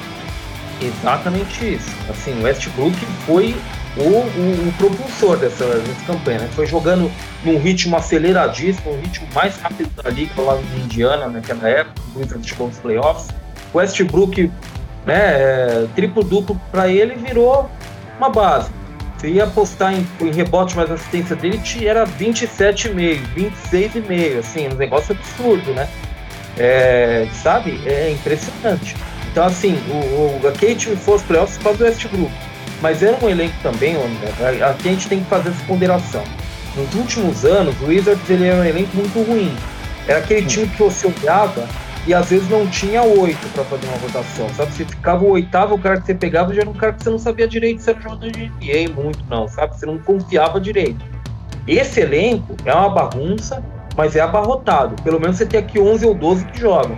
Sim. Né? Então, esse é um ponto positivo. O Wizards, a única coisa que mudou para mim, ele roda, roda, roda e fica no mesmo lugar. Mas a única coisa que mudou de fato nessa off-season para mim é que hoje o Wizards é um elenco mais encorpado mas é encorpado por, por é opção dele ou é encorpado porque fez trocas de 3 por 1, 2 por 1 e acabou ficando com esse monte de elenco? Sabe? O Wizards é muito candidato, André, a ser ponto de estoque no meio da temporada. Se coisas derem errado, e aí KCP, pra onde vai? A gente vai ficar falando, troca KCP, troca Montrezl Harrell, troca Kyle Kuzma, a gente vai falar tudo, sabe? Tem é grande, muito forte candidato aí. É, eu também concordo que o time não pode ter muitas aspirações, não. Um time que vai ser construído durante a temporada e com um elenco, muitos jogadores de apoio realmente, e não jogadores é, estrelas para o time. Seguindo em frente, o Boston Celtics foi o sétimo colocado temporada passada, venceu o Wizards no play-in, mas caiu diante do Brooklyn Nets por 4 a 1 na primeira rodada dos playoffs. Chegaram ao time do Nets, esse cara aqui, ó, Dennis Schroeder, Josh Richardson, voltou ao Horford, Voltou também Enes Kanter e chegou o Juancho Hernan Gomes. E em contrapartida saíram o Evan Fournier e o Kemba Walker para o New York Knicks, o Samuel Gelei foi para o Bucks e o Tristan Thompson foi parar no Sacramento Kings. O time base deve ser Dennis Schroeder, Marcus Smart, Jalen Brown que volta aí com gana total é, para poder continuar jogando a temporada, é, Jason Tatum e o Al Horford como titular aí como pivô do time. E Temos ainda na rotação o Josh Harrison, o Grant Williams, o Robert Williams como pivô reserva, o Juancho, o Enes Kanter e o Peyton Pritchard, que foi um, uma boa surpresa aí na armação temporada passada. E o técnico é Imi Odoka, estreante, é, mais uma grande é, uma grande aposta aí do time, com, com o Brad Stevens sendo aí o cartola, que talvez tenha mais movimentado aí é, os bastidores da NBA, talvez ao lado ali do Carne Sovas durante essa off-season. É, e aí, Ricardo, esse time do Boston é um time também que teve algumas movimentações, mas também está precisando chegar um pouco mais à frente, né? Já chegaram ali uma final do leste, temporada passada era um time que muita gente apostava que pudesse chegar à final da NBA, é, talvez aí revivendo um Lakers versus Celtics, desde a bolha era uma expectativa, e para esse ano foram algumas mudanças, é, conversando com os meninos lá dos Splash Brothers, o Guilherme falou que não confia muito nesse elenco e tal, eu acho que é um elenco que deu uma encorpada assim, e que se o Schroeder souber aceitar o papel dele de ser não ser o principal jogador do time, e sim ali uma terceira, quarta opção no ataque, eu acho que esse time pode sim dar uma crescida na temporada. O que, que você acha? Eu tô otimista com o Celtics, mas assim, eu todo ano eu tô otimista com o Celtics. não dá pra usar isso aí, não dá pra levar a sério eu, eu sendo otimista com o Celtics. O que eu acho é exatamente o que você falou. André, o Brad Stevens ele vira presidente de operações do Celtics e ele vai para o mercado com o Brad Stevens técnico. Ele identificou que o Celtics tem pouca profundidade de elenco. Esse elenco incorporou, esse elenco ganhou mais opções. É um elenco que tinha 9, agora tem 11, 12 para jogar. Então é um time que está não é um time só que tem mais opções para jogar.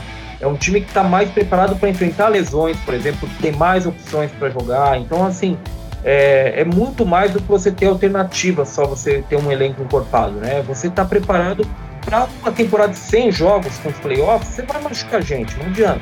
É muito raro você ter um caso como o Suns, é o que a gente está falando, né? Da última temporada. Facileza. A gente viu o Jalen Brown louco nos playoffs ali no banco, ele, ele quicava o banco querendo jogar, né? É, é, é, isso, entendeu? Eu acho que, que o Celtic tem uma encorpada muito interessante no elenco. Lógico, você vai pensar, poxa, o Schroeder pode ser titular e tal, você vai pensar, o Horford pode ser titular, mas é, é mais do que isso, é, é, é, é a rotação, é os reservas mesmo.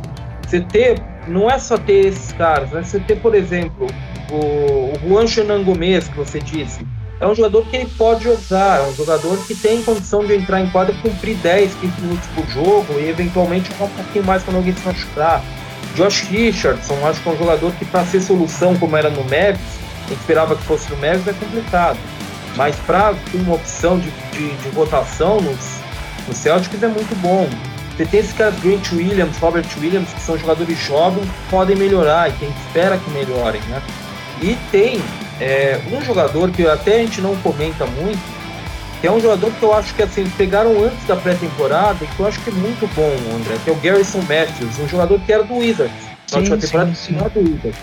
Que é um jogador que eu acho que assim, para jogar que nem no Wizards, que jogava quase 30 minutos por jogo, era esticar a corda, é complicado, ele não tem esse talento. Mas para ser o 12 peça da sua rotação, eu acho que é um cara muito interessante.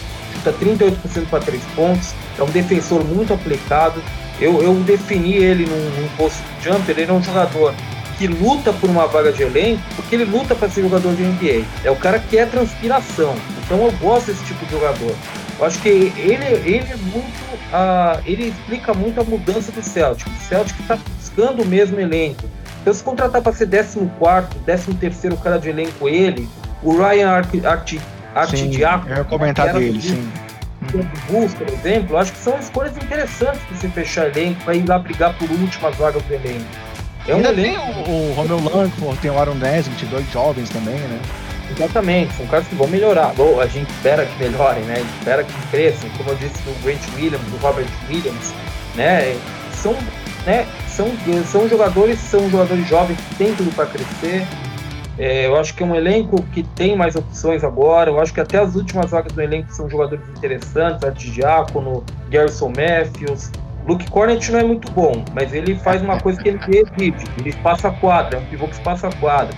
Embora tenha chutado acho que menos de 30% para 3 na última temporada, então nem isso estava fazendo. Comemorei muito quando ele foi para Boston em troca do Daniel Tais temporada passada. Eu não conheci muito, muito pessoa de Chicago que não, não, não tenha comemorado essa, essa saída. É, então, assim, eu acho que o Celtic está mais encorpado. E era um problema do Celtic. O Celtic era um time que tinha um elenco, então, starting five bom, titular muito bom, que o elenco deixava a desejar. Eu acho que esse é um time bem mais encorpado, como você disse lá atrás. Beleza. Seguindo em frente, então, o Miami Heat foi o sexto colocado na temporada passada, com 40 vitórias. Mas nos playoffs eles foram varridos pelo Bucks na primeira rodada, sendo aí talvez a grande decepção dos playoffs passados, já que eles tinham sido os campeões do, do leste na bolha. E o time se movimentou muito para essa temporada, trouxe aí o Kyle Lowry como é, uma grande movimentação do mercado, que eu não esperava que ele saísse do Toronto, como eu disse aqui na última live, mas ele acabou saindo. Trouxe o PJ Tucker, é um jogador para mim subvalorizado às vezes, pois ele pode até não trazer as estatísticas que ele trazia no passado, mas se você pegar os jogos do Bucks, ele era um cara que quase sempre tinha um plus-minus positivo, que contribuía um pouco muito na marcação, e trouxe também o Marquinhos Morris. Já as saídas do time foram o Prestes Joshua e o Goran Andrade, tipo, do Toronto na troca do Lowry, o Demanja Belica para o Golden State Warriors, o André Iguodala também para o Golden State Warriors e o Kendrick Nunn para os Los Angeles Lakers. Com isso, o time base deve ser, no começo da temporada, Kyle Lowry, Duncan Robinson, Jimmy Butler, PJ Tucker e Bana Debaio, vindo do banco com nomes como Tyler Hero, que já estreou bem na pré-temporada, que também fala que esse ano ele vai crescer mais ainda, o Marquinhos Morris, Dwayne Dedmon, o veteranaço Donis Hasley, que eu trago aqui só para poder comentar que ele ainda tá na NBA, e o Vitor Oladipo, que tá fora até novembro, mas há expectativa de que ele volte muito bem para poder compensar esse salário baixo que ele assinou esse ano lá com o time do Heat, com um salário melhor na próxima temporada. E o técnico segue sendo ali o interminável Eric Spoelstra, que tá lá desde 2008. Ricardo, para esse time do Heat também, brigar por mando de quadra é meio que uma obrigação com o que eles fizeram de adições aí nesse elenco, né? É, eu acho que o ponto, assim, o ponto principal para isso, André, nem é os reforços. Os reforços são bons, mas nem são os reforços. Na verdade, é porque esse time estará finalmente descansado. Né? Sim, sim. Como, como, a gente falou do Lakers, né? Uhum. É, 70 dias de off-season. Então, foi um time que teve muita lesão, Jimmy Butler lesionou muito, Adebayo ficou um tempo fora. Foi um time que lesionou muito porque é um time que não teve off-season, né? Um time que não teve descanso.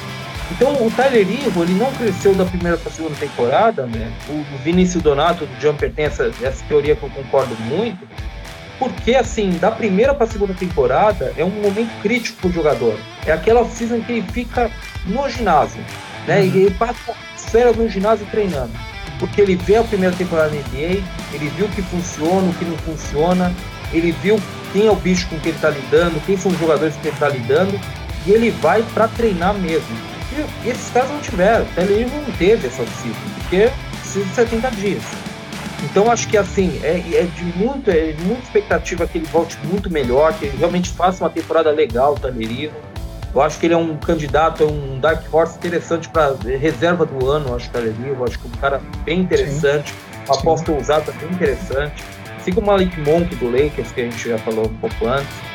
É, mas esse time, eu, eu acho que só pelo fato de estar descansado, por esse elenco estar um pouquinho mais né, fresco para jogar, né, um pouquinho mais descansado, eu acho que a tendência é ele retomar um pouco o que a gente viu antes, na bolha, por exemplo, embora eu não acho que a magia da bolha seja algo replicável, eu acho que teve um, alguma coisa especial que aconteceu com aquele Miami, mas eu acho que o Miami tende a ser um time muito melhor simplesmente por isso.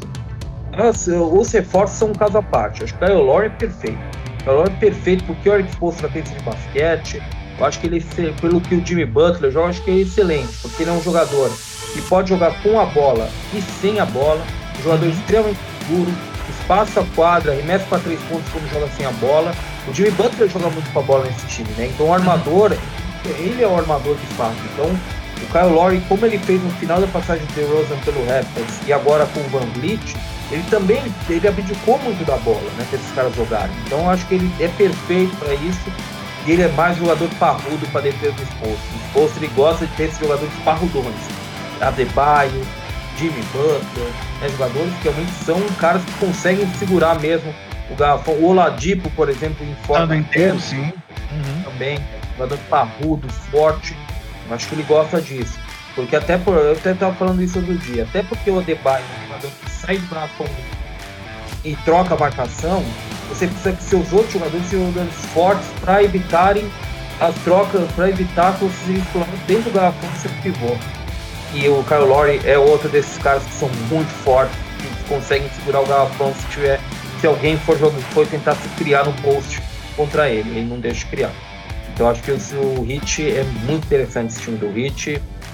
É mando de quadro, tem que brigar pro mando de quadro. Eu acho que independente do que a gente falasse aqui, né, né, André? O ponto principal é tem que brigar por mando.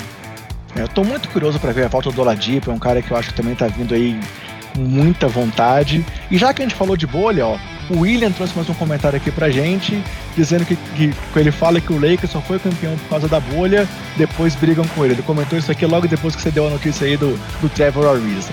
Olha. É... e, assim, André, só mais uma coisa do, do Hit. É, o PJ Tucker também é esse jogador, parrudão também, sim, né? Sim. Outro jogador que é bruto, pesado, é até um pouco pesado demais porque ele fazia no, no, no Bucks. Eu acho que ele deixava o time muito lento, mas é o estilo dele. Ele é um jogador mais pesado mesmo. É, especialmente nesse momento da carreira, já mais veterano. É, o que, assim, o que eu acho que é muito interessante no, no Hit também, que dá muito certo pro Hit, é que eles acham um talento onde ninguém tá procurando. Né? Então, assim, é, a gente tipo pensa. Duncan Robinson, né? É, a gente pode pensar, poxa, esse elenco do Hit talvez pudesse ter mais, mais algumas opções. Mas aí você fala, ó, Max Struss, Gabe Vincent, Vincent. Bumble Good Seven.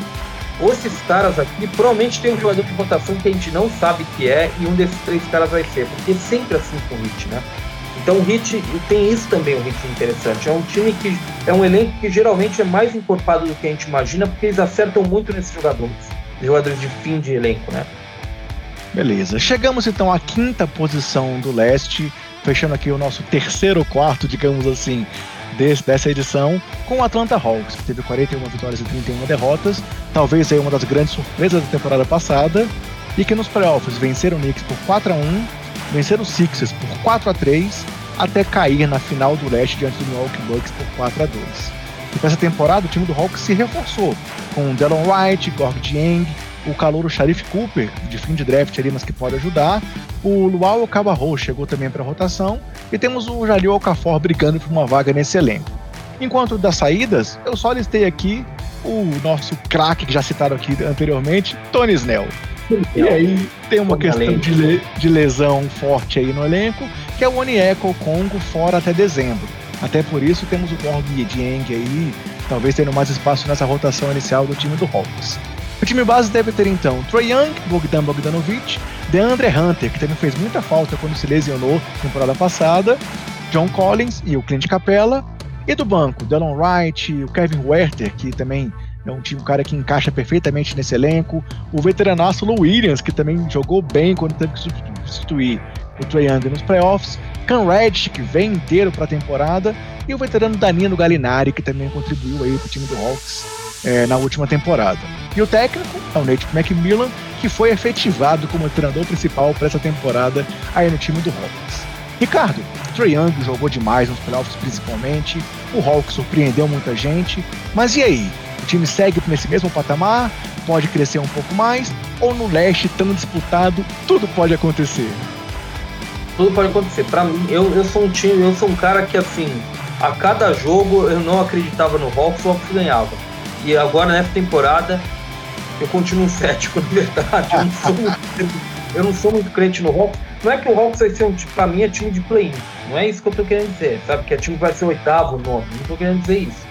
Mas eu acho que assim, a final de conferência, ela estabelece um sarrafo muito alto do Hawks. As pessoas vão esperar mando de quadra certo, top 3. Eu acho que não é time para isso ainda, porque é um time muito jovem, pode crescer muito. Né? Eu acho que o sarrafo ficou muito alto. Especialmente porque, assim, nos playoffs, na primeira rodada eles pegaram um Knicks que era muito mais frágil, eu acho que todo mundo imaginava.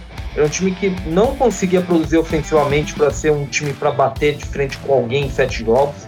Né? Em sete jogos você tem que ser um time correto, você tem que ser um time que trabalha nos dois lados da quadra.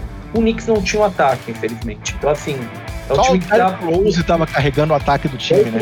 O homem, o homem carregou um piano pesadíssimo nos playoffs, o Derrick Rose. Agora, e na segunda rodada, eles pegaram um Sixers que esfarelou. Né? O Sixers foi, foi ruindo durante a série, né? O Embiid jogava bem os primeiros quartos, eh, terminava mal o jogo porque o joelho não aguentava, tava com, com o menisco ferrado, né? É, desculpa a palavra, mas tava com o menisco ferrado. O Ben Simmons, né, o mental dele desmoronou ao longo da série, né? Ele não conseguia arremessar uma bola. Sempre na off-season, né? E não conseguia enterrar uma bola, né? Aquela, aquele passe embaixo da cesta não é um arremesso, né? é uma enterrada. Ele não podia subir, né? Então, assim, é um time que o Hawks se aproveitou. E o Hawks tem todo o direito de se aproveitar disso. Mas talvez não seja. Por isso eu digo, talvez a final de conferência não seja um reflexo do que o Hawks é hoje. Sabe? Não, não é exatamente o que o Hawks é. é o Hawks queimou etapas, porque é um time jovem. Esse, essa campanha aí queimou etapas. Eu acho que teve algumas coisas que deram muito certo pro Hawks também. Assim, de, por linhas tortas, André. Eu acho que a lesão do Deandre Hunter meio que desbloqueou o John Collins, né? Porque DeAndre Hunter e John Collins juntos, o John Collins fez uma temporada regular bem mais ou menos. Uma temporada que ele mesmo não estava não tava legal, ele mesmo não achou legal. Tanto que no fim da temporada regular, a gente questionava para onde iria John Collins. John Collins ia ficar no Hawks. Uhum. Nos playoffs, revelação, explodiu nos playoffs, né? Então, assim, teve algumas coisas que deram muito certo para esse time. Eu acho que esse time tem um ponto positivo. Eu acho que na última temporada eram, eles contrataram muito, fizeram um elenco muito numeroso, que meio que deu certo porque teve muita lesão também, então todo mundo teve espaço. Mas eu acho que nessa temporada arredondou também o elenco, né? Rajon Rondo não dá certo, o Idan não deu certo, foi, foi sabe, foi, foi é, limpando a rotação, né? Foi, ao longo da última temporada também, porque o Rondo foi uma troca da última temporada já, né? Então eles foram percebendo e limpando um pouquinho a rotação. É, então o, o Hawks é um time bem resolvido dia para você, a gente sabe o que esperar dele, mas a, a, a, final de conferência leste que eles fizeram na última temporada, eu acho que eleva o sarrafo muito alto para esse time. Por mais que o Nate McMillan tenha feito um grande trabalho, o Trae Young seja um astro, é difícil, é difícil. É, eu acho que eu concordo contigo, eu acho que o time não é um time que está brigando lá para não entrar nos playoffs, acho que tá na briga com certeza, mas realmente subiu um pouco demais aí a expectativa com o que aconteceu na temporada passada. E isso aconteceu também por termos um craque no time, né? A gente vê a importância de ter um jogador é, com peso no elenco. Aquilo que a gente comentou, por exemplo, lá da questão do Gina Pacers na última, na última edição, né? Que falta um jogador assim de peso, como por exemplo o Triangle já é pro time do Hawks. É, o Triangle ele, ele é um jogador que você entrega a bola na mão dele. E, mesmo, e o Triângulo ele tem uma seleção de arremessos que eu acho muito problemática ainda.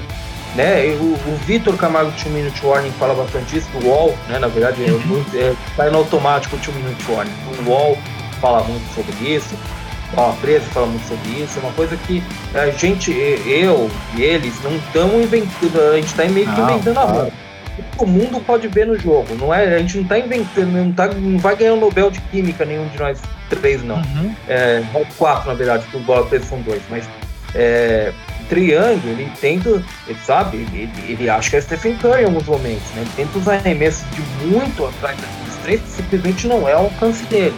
Uhum. Mas ele tem personalidade para fazer isso. Sim, sim. Sabe? Ele tem a confiança de que ele sabe fazer isso. Não é qualquer um que manda o Madison Square Garden se calar e tem peito para isso, né? Isso, muito de ser um astro, André. A gente aprendeu isso com o Kobe, por exemplo, com o Jordan. Passa pela atitude. Sim. Os jogos, esses caras eles jogam com atitude. Então eles estão chutando 5 para 30 e estão com atitude, sabe? E segue chutando como se fosse um para um. Entendeu? E uhum. tem muito de atitude. O Triang tem muito disso. Ele é uma, em termos de atitude, né? Ele é muito propositivo. E e tem uma coisa, né? Eu acho que uma fraqueza do elenco que a gente tem que explorar, que ficou muito claro quando o Triang não pôde jogar, né? Na, nas finais de conferência. Nas finais de conferência, se não me engano, né? Que ele não conseguiu jogar alguns jogos. O William jogou, sim. Todo, todo o perímetro do Hawks em geral é um time de arremessadores. Só o Triang é um infiltrador. Então, sem o Triang é um time que infiltra muito pouco. Um time que tem muito pouco dessa agressividade, dessa confiança. Um time de arremessador. Então acho que assim, Triângulo é muito importante nesse sentido também pro Hawks. Ele é, ele é o único cara que faz uma coisa muito específica para esse time. O Williams faz um pouco disso também. Até por isso que com 35 anos ele ainda é importante pro Hawks. Beleza, assim galera, a gente fecha mais essa parte vamos para os quatro primeiros colocados do leste na próxima temporada. Mas antes, mais uma vez eu lembro, deixa o like aqui no vídeo se você estiver com a gente no YouTube, se inscreve no canal, ativa as notificações, que assim você ajuda o nosso trabalho a continuar crescendo e a alcançar cada vez mais pessoas. Beleza, tranquilo. E o quarto colocado foi o New York Knicks, que teve 41 vitórias e 31 derrotas, mas caiu na primeira rodada dos playoffs diante do Atlanta Hawks. O Knicks, que é um time que se reforçou aí é, com nomes de peso para essa temporada, que são Kemba Walker e Evan Fournier do Boston Celtics, além de trazer jovens do draft como Miles McBridges e o Quentin Grimes. Já as saídas foram saídas assim de menos impacto, apenas Red Bullock e o Franklin Tiliquina, ambos para Dallas Mavericks. Com isso, o time base deve ter Kemba Walker, Fournier, RJ Barrett, Julius Randle, que foi mal nos playoffs, mas que segue sendo aí uma referência para esse elenco, e Mitchell Robinson como pivô.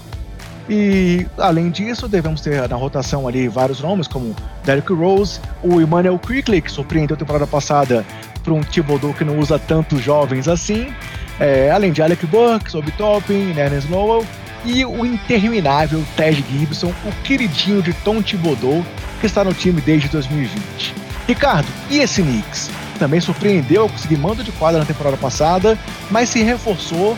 Temos que ver como é que vai ser essa rotação de Kemba Walker, Derrick Rose e Quickly, mas é um time que também está querendo brigar por algo mais, né, Ricardo? É, é um time que não tem muita escolha, né? Tem que brigar. É... é outro que talvez tenha queimado etapas, né, André? quarta posição do leste talvez tenha sido um pouquinho acima do que do que a gente esperava, do que podia o Knicks. Tanto que nos playoffs foi uma grande decepção contra o, contra o Hawks. Agora, fez uma off-season muito claramente pensando em corrigir o problema que teve nos playoffs, que é pontuar, conseguir versatilidade de pontuação. Você traz o Fournier, por exemplo, que é um jogador que eu tenho sérias restrições, até porque atua no Magic, né? Então pega-se uma birra, né?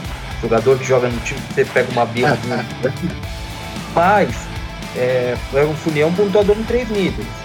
Ele é um jogador que pode, pode infiltrar, pode passar, pode arremessar, um jogador que ele é versátil ofensivamente. E o Kemba Walker é um achado realmente. O Kemba Walker é um cara que, que a gente não imaginava que a gente poderia pegar lá no início da off-season e, e da forma como aconteceu. E realmente ele conseguiu.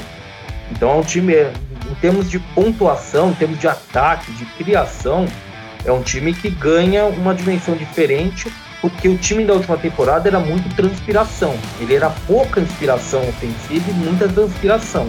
Era um time muito esforçado. Como o time do Thibodeau. O Knicks é um time a imagem e semelhança do Thibodeau. Disciplinado, esforçado, brigador, defensivo, lento. É muita cara dele. Agora, com, essas refor com esses reforços, André, é um time que tende a mudar um pouco isso. Tem que mudar um pouco essa cara também. Essa rotação de armador é, é meio complicadinha mesmo. Essa rotação entre Derrick Rose, Manuel Quickly e o Campbell Walker. A gente pode esperar, eu, eu imaginaria em um time normal o Campbell Walker sendo poupado muito. O problema é que times do Tom Thibodeau não poupam, não jogam um pouco é difícil. Então, realmente, eu, eu não sei como vai se montar essa rotação, mas o Knicks é um time que, que eu acho que ele fez uma off-season, muita gente criticou a off-season do Knicks, eu também não gosto ela nome a nome. Se pegar o nome a nome, eu não sei se eu gosto tanto dela que foi feito. Mas é um time que fez um caminho coerente. O ataque deixou na mão nos playoffs. Foi atrás de ataque na off-season. É, concordo contigo. Acho que eles fizeram algumas adições aí que podem contribuir para o lado ofensivo, já que a defesa era o grande aspecto desse time, né? É, e tivemos também tivemos a questão do, do Randall meio que decepcionando nos playoffs por ter, sei lá, para algumas pessoas amarelado, a gente pode dizer assim. Então vamos ver como é que vai ser esse encaixe. Eu acho que esse encaixe da armação para mim é o ponto que eu tô mais curioso para ver acontecer. Como é que o Thibodeau vai dividir os minutos, porque ele não vai tirar minutos do Rose, eu acho, e tem que encaixar o Kemba e o Quickly pedindo passagem. Então vamos ver como é que vai ser essa rotação aí. o Thibodeau também gosta de jogar com um elenco bem enxuto, né?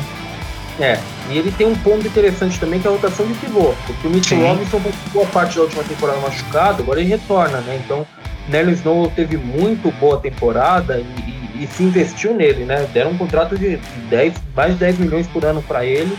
A gente tem que ver como vai ficar exatamente essa rotação. Você tem que incluir o Obi Toppin, o Obi Toppin tem que jogar melhor, tem que jogar mais. Uhum. Né? Então é um investimento alto no time, gastando uma escolha top 10 de braços para isso, então tem que ser mais colocado, mais ativo no jogo. É um time que ganha muita opção, mas é, esse é o, o, grande problema é esse, André. É um time que ganha opções, mas a gente sabe que tem um treinador que não trabalha opção.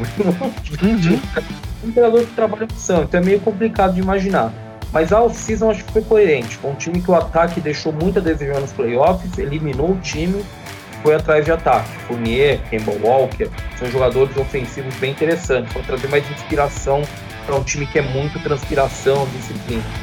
Beleza, concordo contigo.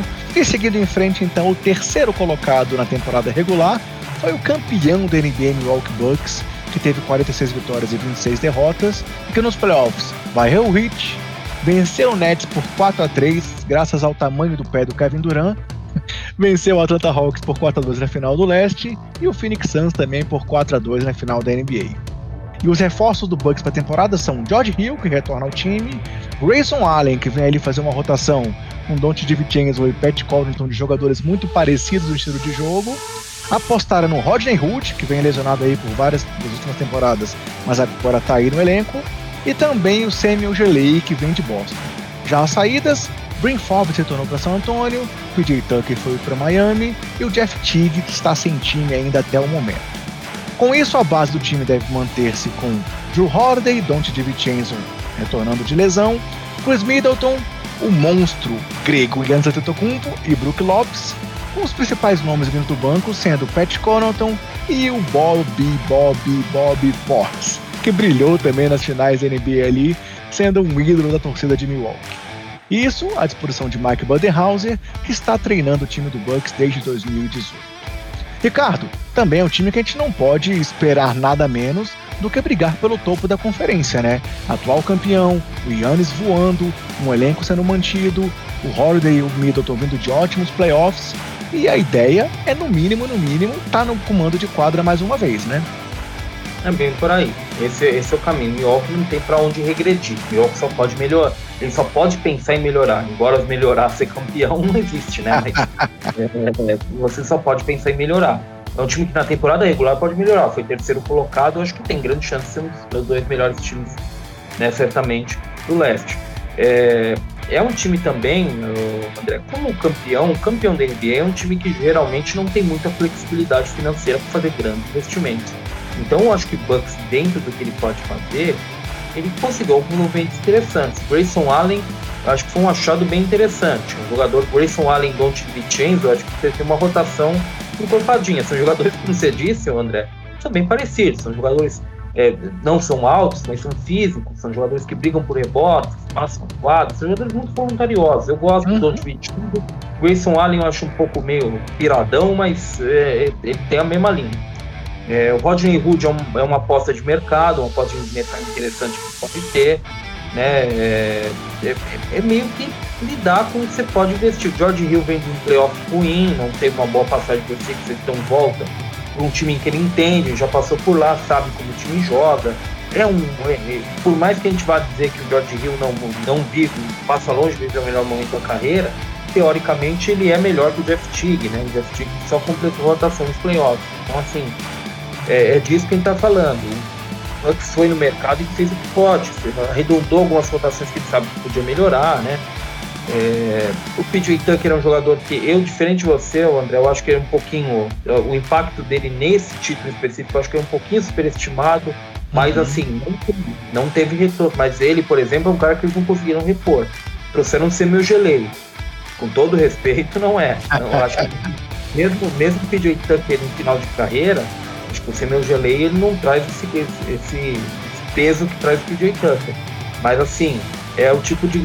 É, é isso que ele tá falando, né, André? É um time que é, pode se foi lá e melhorou algumas coisas, mas tem algumas substituições que até pela condição que ele está engessado, ele não tem como fazer. Então ele não teve como repor esse específico, por exemplo. É complicado. Você passa a depender de algum jovem aí que talvez desse elenco aí que jogue melhor, o Giannis jogando mais tempo, né? Sempre é possível com o Bud, que controla muito rotação. É, é, bem assim, mas o Bucks não pode andar para trás. Ele tem que pensar para cima. Né? Tem que olhar para cima, tem que pensar para frente. É, eu acho que talvez o time aí a, a, a brigar com o Nets pelo topo do, do, do leste é o Bucks, estão acima dos outros adversários. É, não à toa o Bucks foi campeão da última temporada, é, fez ótimos playoffs, o Yannis jogou pra caramba. Como eu falei, o Middleton também é um cara que muita gente subestima ele, mas ele é um cara que é essencial para esse elenco, é realmente um jogador já em nível de All-Star. E o time do Bucks realmente não pode querer nada menos do que brigar pelo topo do leste, garantindo pelo menos um mando de quadra.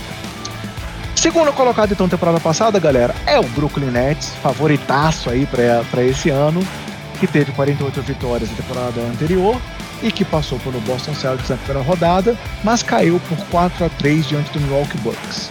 Um time que sofreu demais com lesões também, Kyrie machucado, Durant teve fora por um período na temporada, Harden jogando sacrifício nos playoffs, e que também incorporou mais ainda em sua rotação com alguns veteranos para tentar ver se supre esses, essas ausências de uma forma mais efetiva, caso elas venham a acontecer de novo agora na temporada 21-22. Chegaram então Perry Mills, voltou lá Marcos Aldrich, ainda bem, bem de saúde, e volta para esse elenco.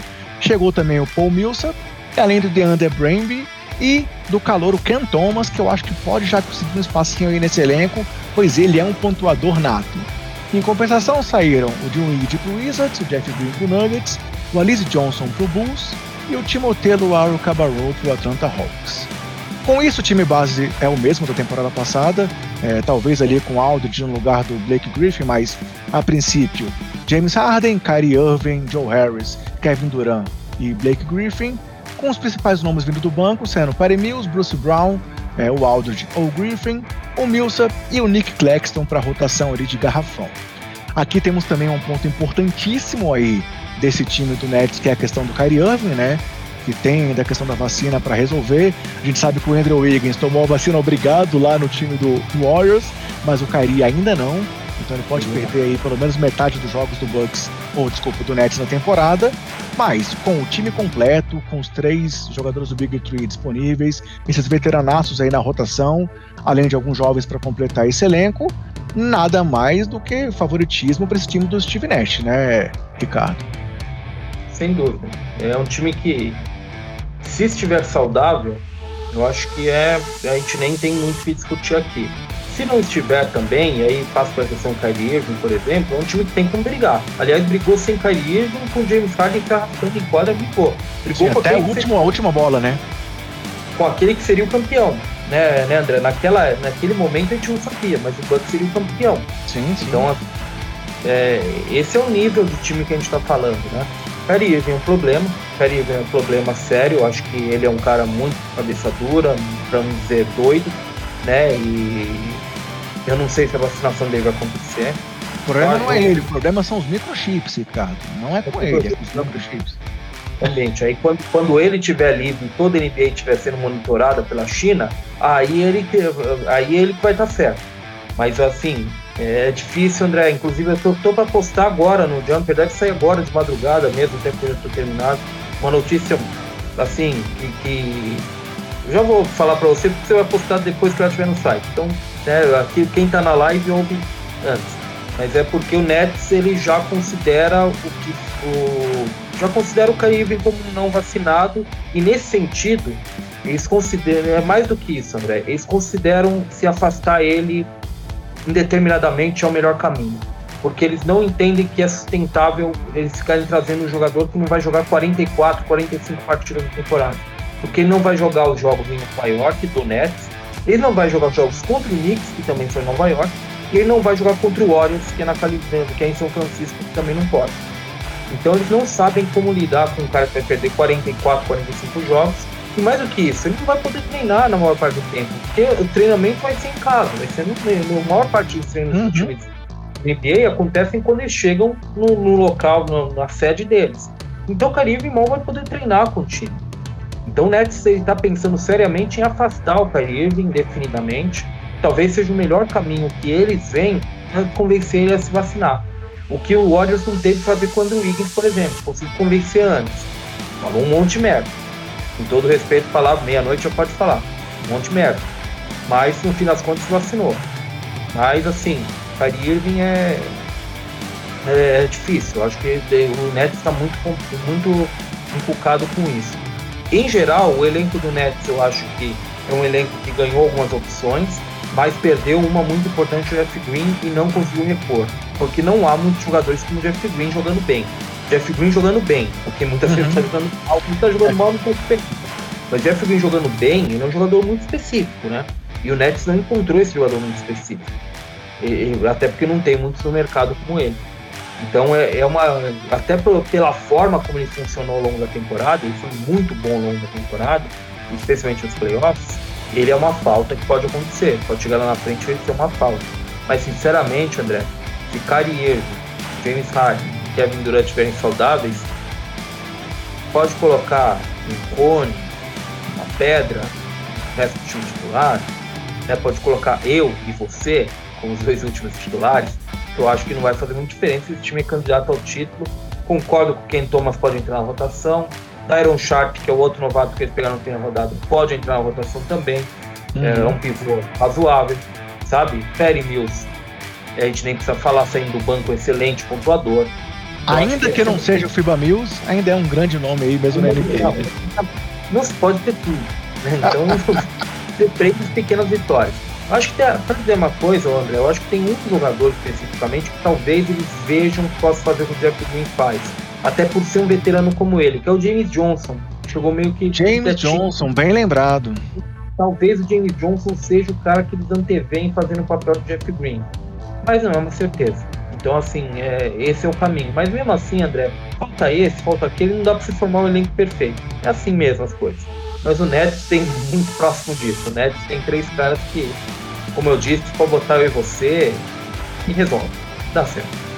O William perguntou aqui no chat, Ricardo, se é somente essas duas áreas que não podem, né, os jogadores sem vacina. Eu acho que sim, é só Nova York e São Francisco, né?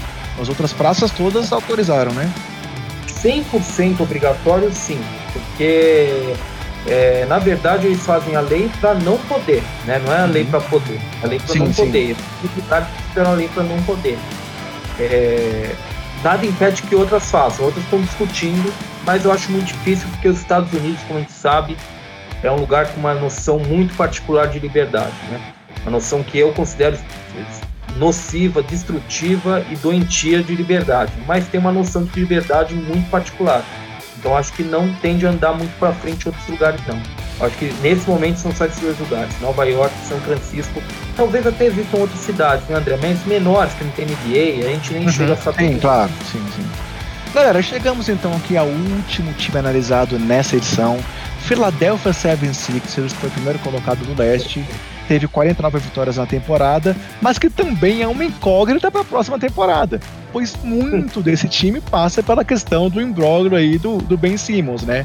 Na temporada passada eles venceram o Wizards por 4 a 1 caíram diante do Atlanta Hawks e por enquanto trouxeram o Gorgs Niang e o André Drummond para a rotação, além do Jaden Springer aí com um calor com bastante potencial, e saíram Tony Bradley para o Chicago, George Hill para o Bucks e Dwight Howard para o Lakers.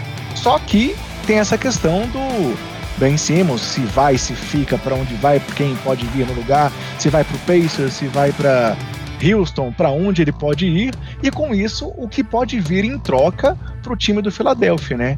Que talvez aí comece a temporada com Tyrese Maxi como titular, Seth Curry, Danny Green, Tobias Harris e Joel Embiid, e que tem no banco Shake Milton, Furkan Korkmaz, Matisse Taibuli, o próprio Gorgs Niang e o André Drummond. Mas também é um time que a gente não sabe onde enquadrar, né, Ricardo?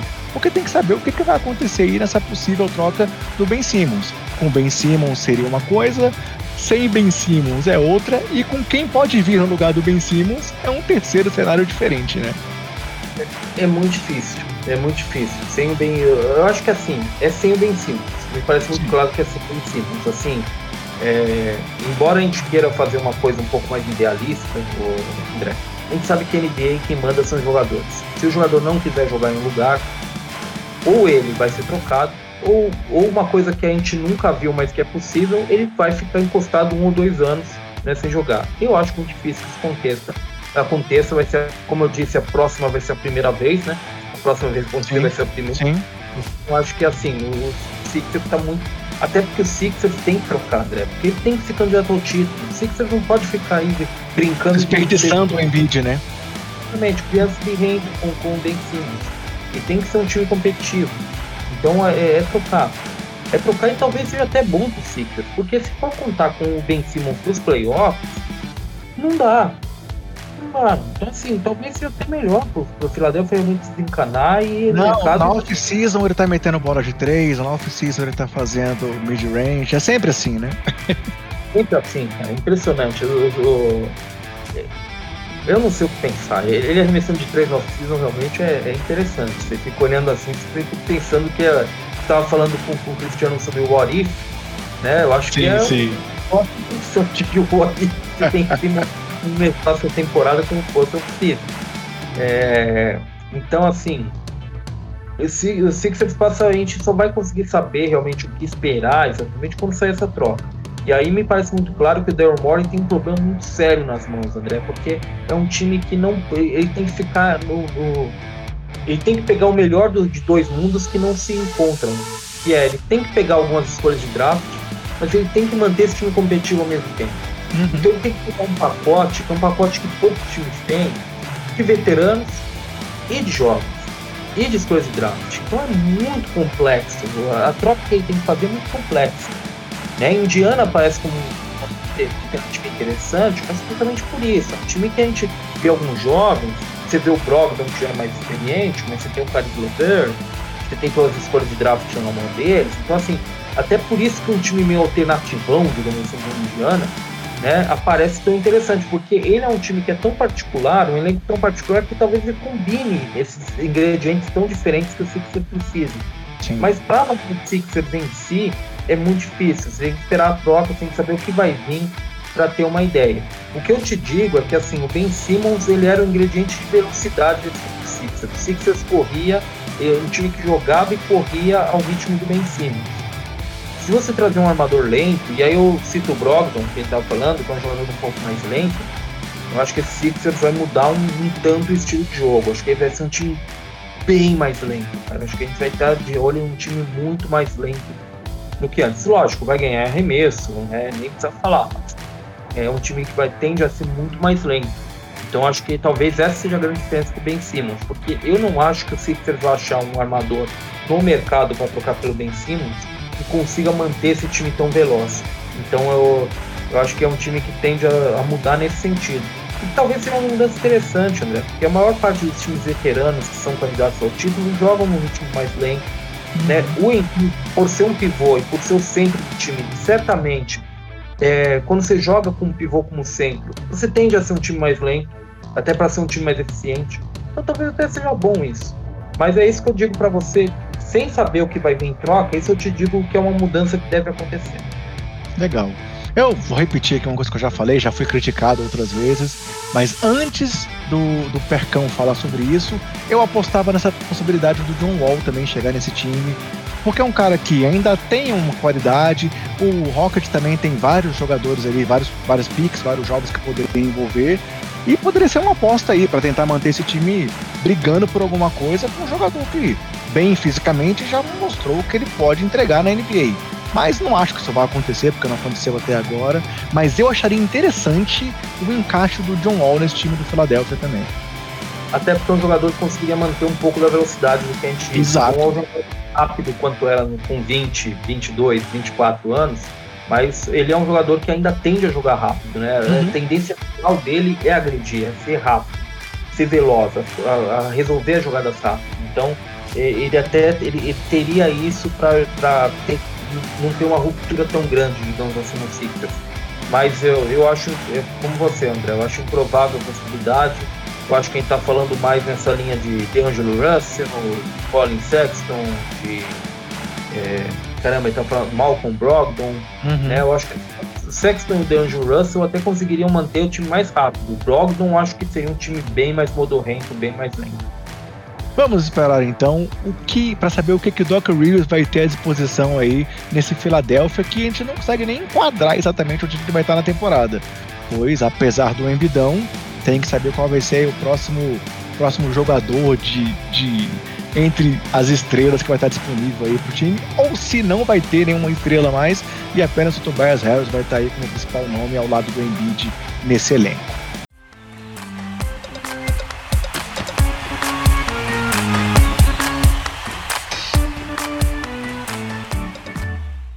Galera, assim a gente fecha o nosso preview. Falamos sobre os 30 times da NBA em duas edições aqui do Basqueteiros, disponíveis tanto em live no YouTube quanto no nosso podcast. E apenas para encerrar, antes de me despedir do Ricardo, porque já passamos muito tempo aqui com vocês e quem está aqui com a gente é porque realmente gosta do trabalho, acredita aqui no Basqueteiros e também é fã aqui do Ricardo, que está aqui comigo mais uma vez dividindo esse espaço. Ricardo, para finalizar, tivemos o anúncio da aposentadoria do Paul Gasol, né, cara? Um jogadoraço aí histórico, um dos grandes nomes do basquete europeu, campeão da NBA. O Lakers já falou que vai aposentar a camisa 16 dele. É um momento aí que deve ser é, considerado importante por tudo que o Gasol representou para o basquete, seja no mundo FIBA, seja no mundo NBA, né? Sem dúvida, eu acho que assim, ele representa mais o mundo FIBA, certamente o maior jogador espanhol de todos os tempos, né? Um cara que certamente acho que ele tem um peso maior é, no basquete FIBA, mas na NBA também a gente nem precisa discutir, né? Na NBA a gente viu, né, André? Foi, foi um astro por muitos anos, ajudou o Lakers a ganhar dois títulos da NBA. Ele foi um jogador muito bom no Grizzlies antes de chegar no Lakers também, foi um jogador um né? Um... Ainda teve uma passagem boa no Chicago, ele logo, saiu, logo depois do Lakers também, antes de começar a decair na carreira o grande problema é que ali na, na fase de Chicago ele começou a ser um pouquinho difícil de jogar porque ele na defesa realmente ele desapareceu. Sim, então sim, sim. a defesa dele virou um problema, né? Eu acho que isso uhum. foi ano a ano devastando a carreira dele na NBA especificamente. Mas é porque realmente a defesa nunca foi particularmente um ponto forte dele, e aí quando foi passando a idade, a coisa pegou mesmo, né? Ele decaiu bastante. Mas é, é um grande jogador, né? Um jogador que ajudou o Lakers em títulos, ou seja, ajudou uma franquia tradicional com muita torcida, que muita gente vai lembrar, a dois títulos da NBA. A passagem dele pelo Grizzlies antes era uma passagem de um astro de ascensão, realmente. Foi, ele sai do Grizzlies como o maior jogador da história do Grizzlies, né? Então, depois que vem todas as mudanças, depois que vem Mike Conley, Zach Randolph, vem o, o Grit and Grind, de fato, mas até uhum. lá o Gasol certamente foi, né? E assim, é um jogador que eu acho que. Muito, é, falar que a gente dispensa comentários, né, André? É, eu acho que, a, a, diferente de alguns caras mais antigos, que talvez eu e você vimos, mas muita gente que acompanha hoje no Rio, acho que o Paulo Gasol é um cara que, graças a Deus, muita gente conseguiu ver, né? A maior parte dos torcedores dele conseguiram ver ele jogar. Ele foi um grande jogador. Foi um grande jogador. Então. O time merece todos os honras para receber, camisa aposentada no Lakers.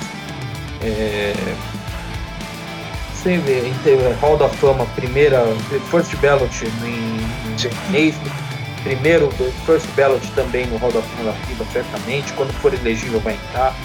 É um jogador impressionante, um grande talento, um grande jogador. É, acho que resume com o que você falou, que é o maior jogador da história do basquete espanhol. E, pô, foi um parceiraço do Kobe, amigo do Kobe também. Até veio a público dizer hoje que gostaria muito que o Kobe tivesse vivendo esse momento com ele, mas que pelas circunstâncias aí não foi uma coisa possível. Posta foto sempre com a família do Kobe, né? Então é um cara que também tem esse lado aí que a gente deve ressaltar e aplaudir. Ricardo, então vamos finalizar agora essa nossa conversa. Mais uma vez, muitíssimo obrigado é, falamos tudo o que precisávamos falar sobre os 30 times. Foi muito bom trocar essa ideia com você mais uma vez. Segundo preview que a gente faz junto, tá tornando aqui já uma tradição do Basqueteiros essa parceria com o Jumper. E peço para você então se despedir da galera, falar sobre o seu trabalho. E mais uma vez, obrigado por estar aqui comigo mais uma vez, cara. Eu que agradeço, André. Sempre pode contar comigo, precisando, estamos aí. Às vezes com o calendário um pouquinho mais apertado, menos agenda, mas a gente sempre arranja um jeito. Para todo mundo que acompanha em podcast, em live, basqueteiro, fica um abraço para todo mundo também. É, quem quer ficar exposto a mim, como eu digo sempre, né, é, pode procurar o Jumper Brasil, www.jumperbrasil.com.br. É, estamos tendo período de, de antes de temporada, né, André? Então daqui a pouco sai os previews de todos os times, mas vamos ter começando agora o preview dos prêmios, nossos favoritos são os prêmios da temporada nossos. É, tá tendo os melhores por posição, que o Mastor faz só pela polêmica, um abraço pro Mastor. É, e muita notícia também, como eu disse, muita notícia mesmo, porque realmente tem muito volume de notícias acontecendo. No Twitter, Tabolito Jumper, meu sobrenome como escreve aí embaixo, o pessoal pode ver. É, mas está bonito jumper também e lá é freestyle, né André? É, é, muita coisa também. é, é de com ex, pessoas em Floripa, é muita coisa nesse tempo. Beleza, aí, cara.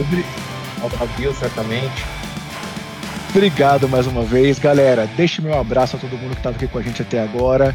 Era isso que a gente tinha preparado para hoje, com todo carinho, de basqueteiro para basqueteiros. E me despeço com aquele recado de sempre para todos vocês. Se cuidem, cuidem dos seus e cuidem do próximo. E aguardo vocês no próximo Basqueteiros.